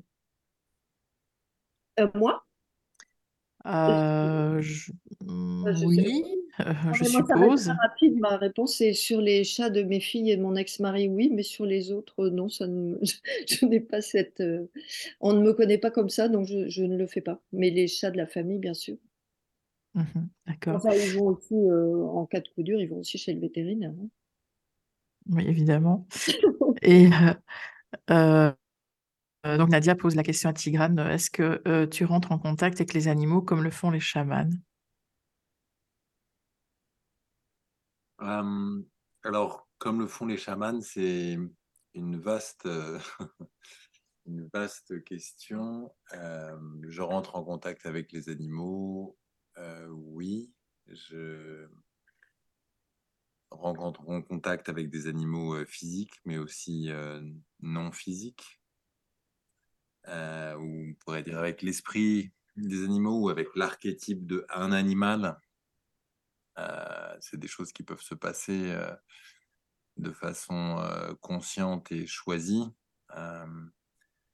Si on incorpore par exemple un animal dans un but précis ou qu'au contraire, sans l'incorporer, on se l'allie pour un temps comme un accompagnateur, comme un coéquipier, il y a aussi d'autres états de, conscience différents ou amplifiés qui peuvent être favorables à ce type de connexion entre l'éveil et le sommeil, dans des formes de voyage de rêve lucide, disons. donc il y a beaucoup de choses possibles sous cette question. Et puis, tout simplement, au quotidien, et y compris avec des animaux pas forcément sauvages au cœur d'une forêt, mais aussi des animaux dits domestiques. Euh, il peut y avoir des moments de connexion très étonnants, y compris avec des chats, mais les chats sont-ils vraiment des animaux domestiques? C'est une autre question. et tout ça, c'est très très varié. Je me rappelle d'une cérémonie euh, qui était assez ardue, euh, d'une troisième nuit en fait de cérémonie avec euh, un chaman colombien. Et à un moment, ce qui m'a énormément étonné, mais c'est le genre de choses qui reste comme un enseignement pour toujours, parce que ça décloisonne complètement les limites de ce que vous pensiez être possible. Ou un moment particulièrement ardu où ça faisait partie en fait du parcours que de ne pas être accompagné dans un territoire qui, au lieu d'être de la navigation côtière, où on voit encore le port, on voit encore les rivages, et donc en cas de, problème ou de, gros temps qui se lèvent, on peut toujours en gros jeter l'ancre et si on n'arrive pas à rentrer avec son bateau, on, peut toujours rentrer à la nage. dans les cérémonies chamaniques, il y a des choses qui parfois ressemblent plus à de la navigation en haute mer, euh, des choses où il faut pas aller seul, en fait, euh, des territoires euh, un petit peu comme des marches en, vraie altitude et non pas sur des collines ou de la moyenne montagne. Si le temps change, il faut avoir un guide, quelqu'un qui peut vous épauler, quelqu'un qui sait vous ramener, etc.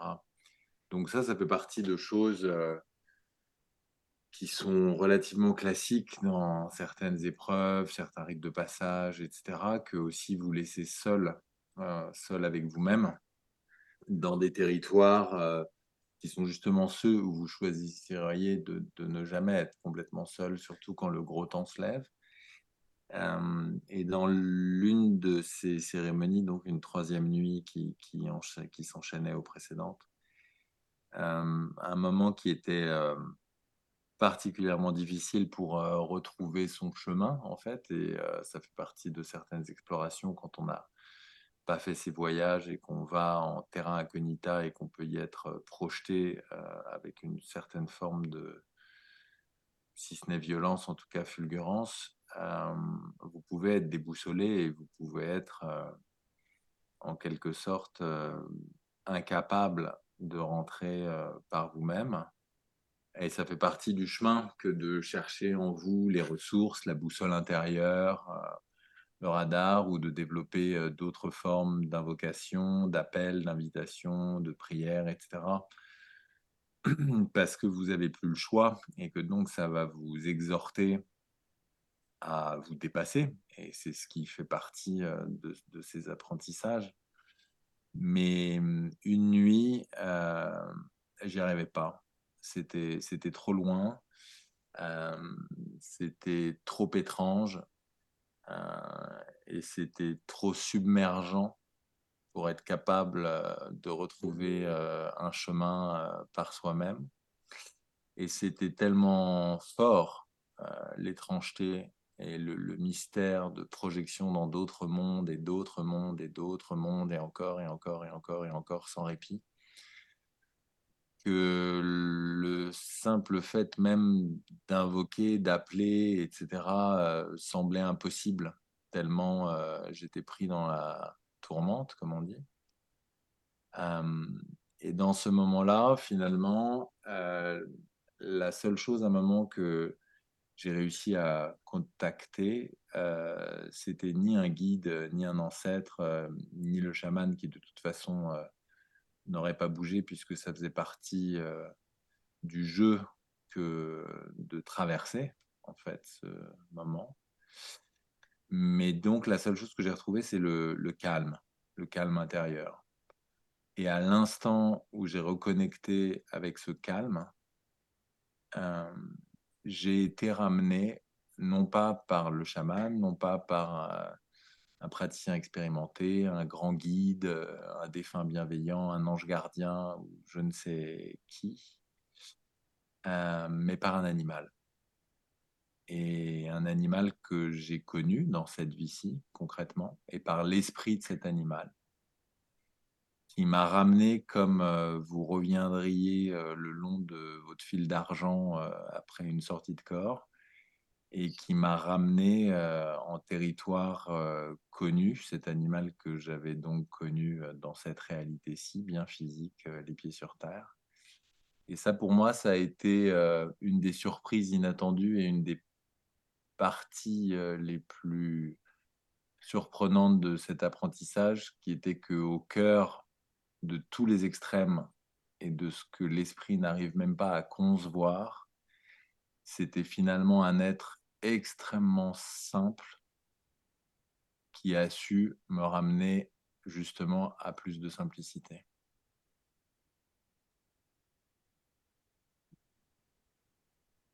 D'accord. C'était quoi comme animal? Un chat. Ah oui, c'est ça, j'ai Ah oui. C'est aussi grâce à ton lien si fort avec les animaux. Oui, c'est ça. Parce qu'en plus, tu disais. Euh, hmm. qui vient, qui vient.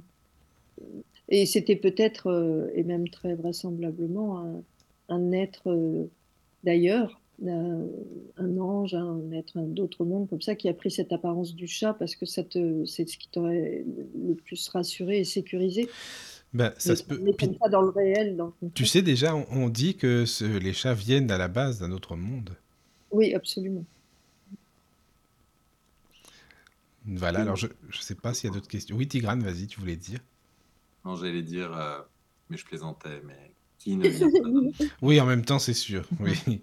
On est tous un peu sur une autre planète, oui, en même temps, parfois. oui, c'est sûr. Alors, je ne sais pas s'il y a d'autres questions. Ou si bah, moi, j'en avais une. Comment est-ce que vous vivez votre, euh, votre vie de famille ou amoureuse ou euh, en étant chaman pour Tigrane et Déjà, est-ce que les chamans ont une vie de famille et une vie amoureuse? Déjà, est-ce que vous êtes des extraterrestres? En, gros, c'est ça. Je vais répondre euh, rapidement, mais en fait, on la vit comme tout le monde. et c'est ce que j'expliquais tout à l'heure, en étant dans, mon cas comme Madame Tout le monde donc avec les mêmes problèmes familiaux que les autres, avec des, amours, des amours déçus, des amours comblants, enfin, comme tout le monde exactement. Il n'y a, pas de différence. Et je pense pas que pour, pour Tigrane, je ne vais pas m'avancer, mais à te voir, tu m'as l'air d'un homme bien ancré et bien, de chez nous, bien de la terre. Alors, déjà pour répondre à la formulation de, départ, je pense que, euh, disons que si j'étais chaman, je ne le dirais pas forcément. Et par ailleurs, euh, bah oui, comme dit Agnès, euh, voilà, on est humain.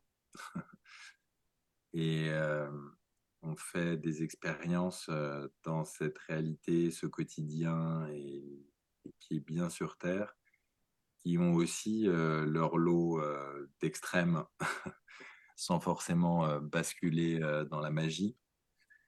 Et donc, le quotidien, c'est quelque chose qui, pour moi, est plutôt de plus en plus important au fil de ces découvertes, dans le sens où l'histoire de, de l'arbre qui, plus il grandit, et plus il se déploie, et plus ses racines plongent en profondeur, c'est pas juste une métaphore ou une image, c'est une des choses les plus simples et les plus profondes à la fois euh, qui soit.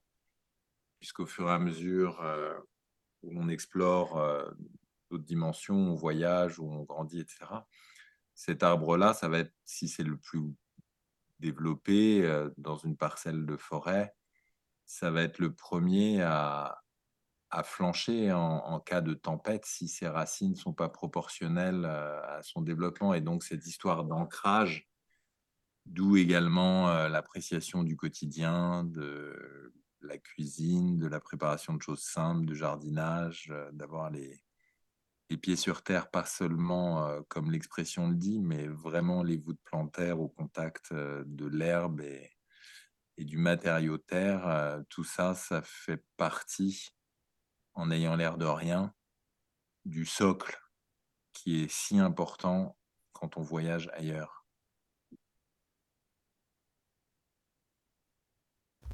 Ah, merci pour ta réponse. Merci. Alors, je ne sais pas si euh, vous avez des choses à ajouter ou pas qu'il y en a. Peut-être que tu as des, questions, je ne sais bah, pas. Écoute, les questions, les tiennes euh, ressemblaient énormément aux miennes. Bon, bah voilà, euh, je les ai rangées. ah oui, d'accord, tu les as rangées au fur et à mesure. Bon, voilà, je les enlevais. ok. Bah écoute, t'es pas la seule à faire ça dans les émissions, alors c'est d'accord. Voilà. c'est bien. je devrais pas poser de questions alors parfois. ah là là, bon, d'accord.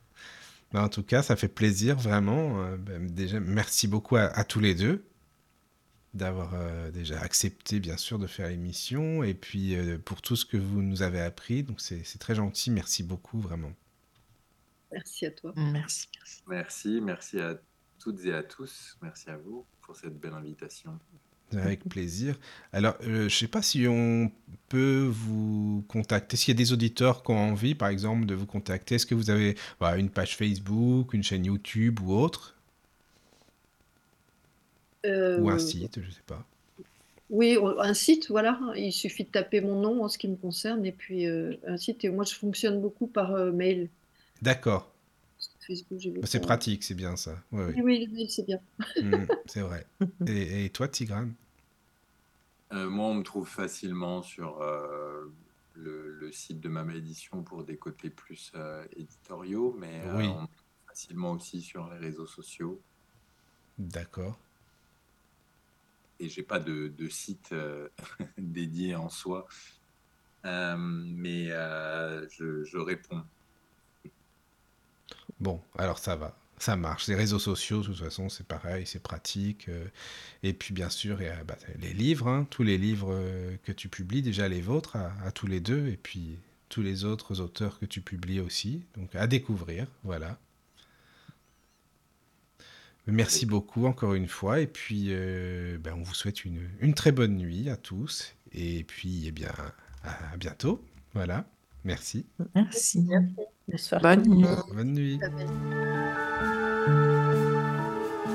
La radio du Lotus vous invite à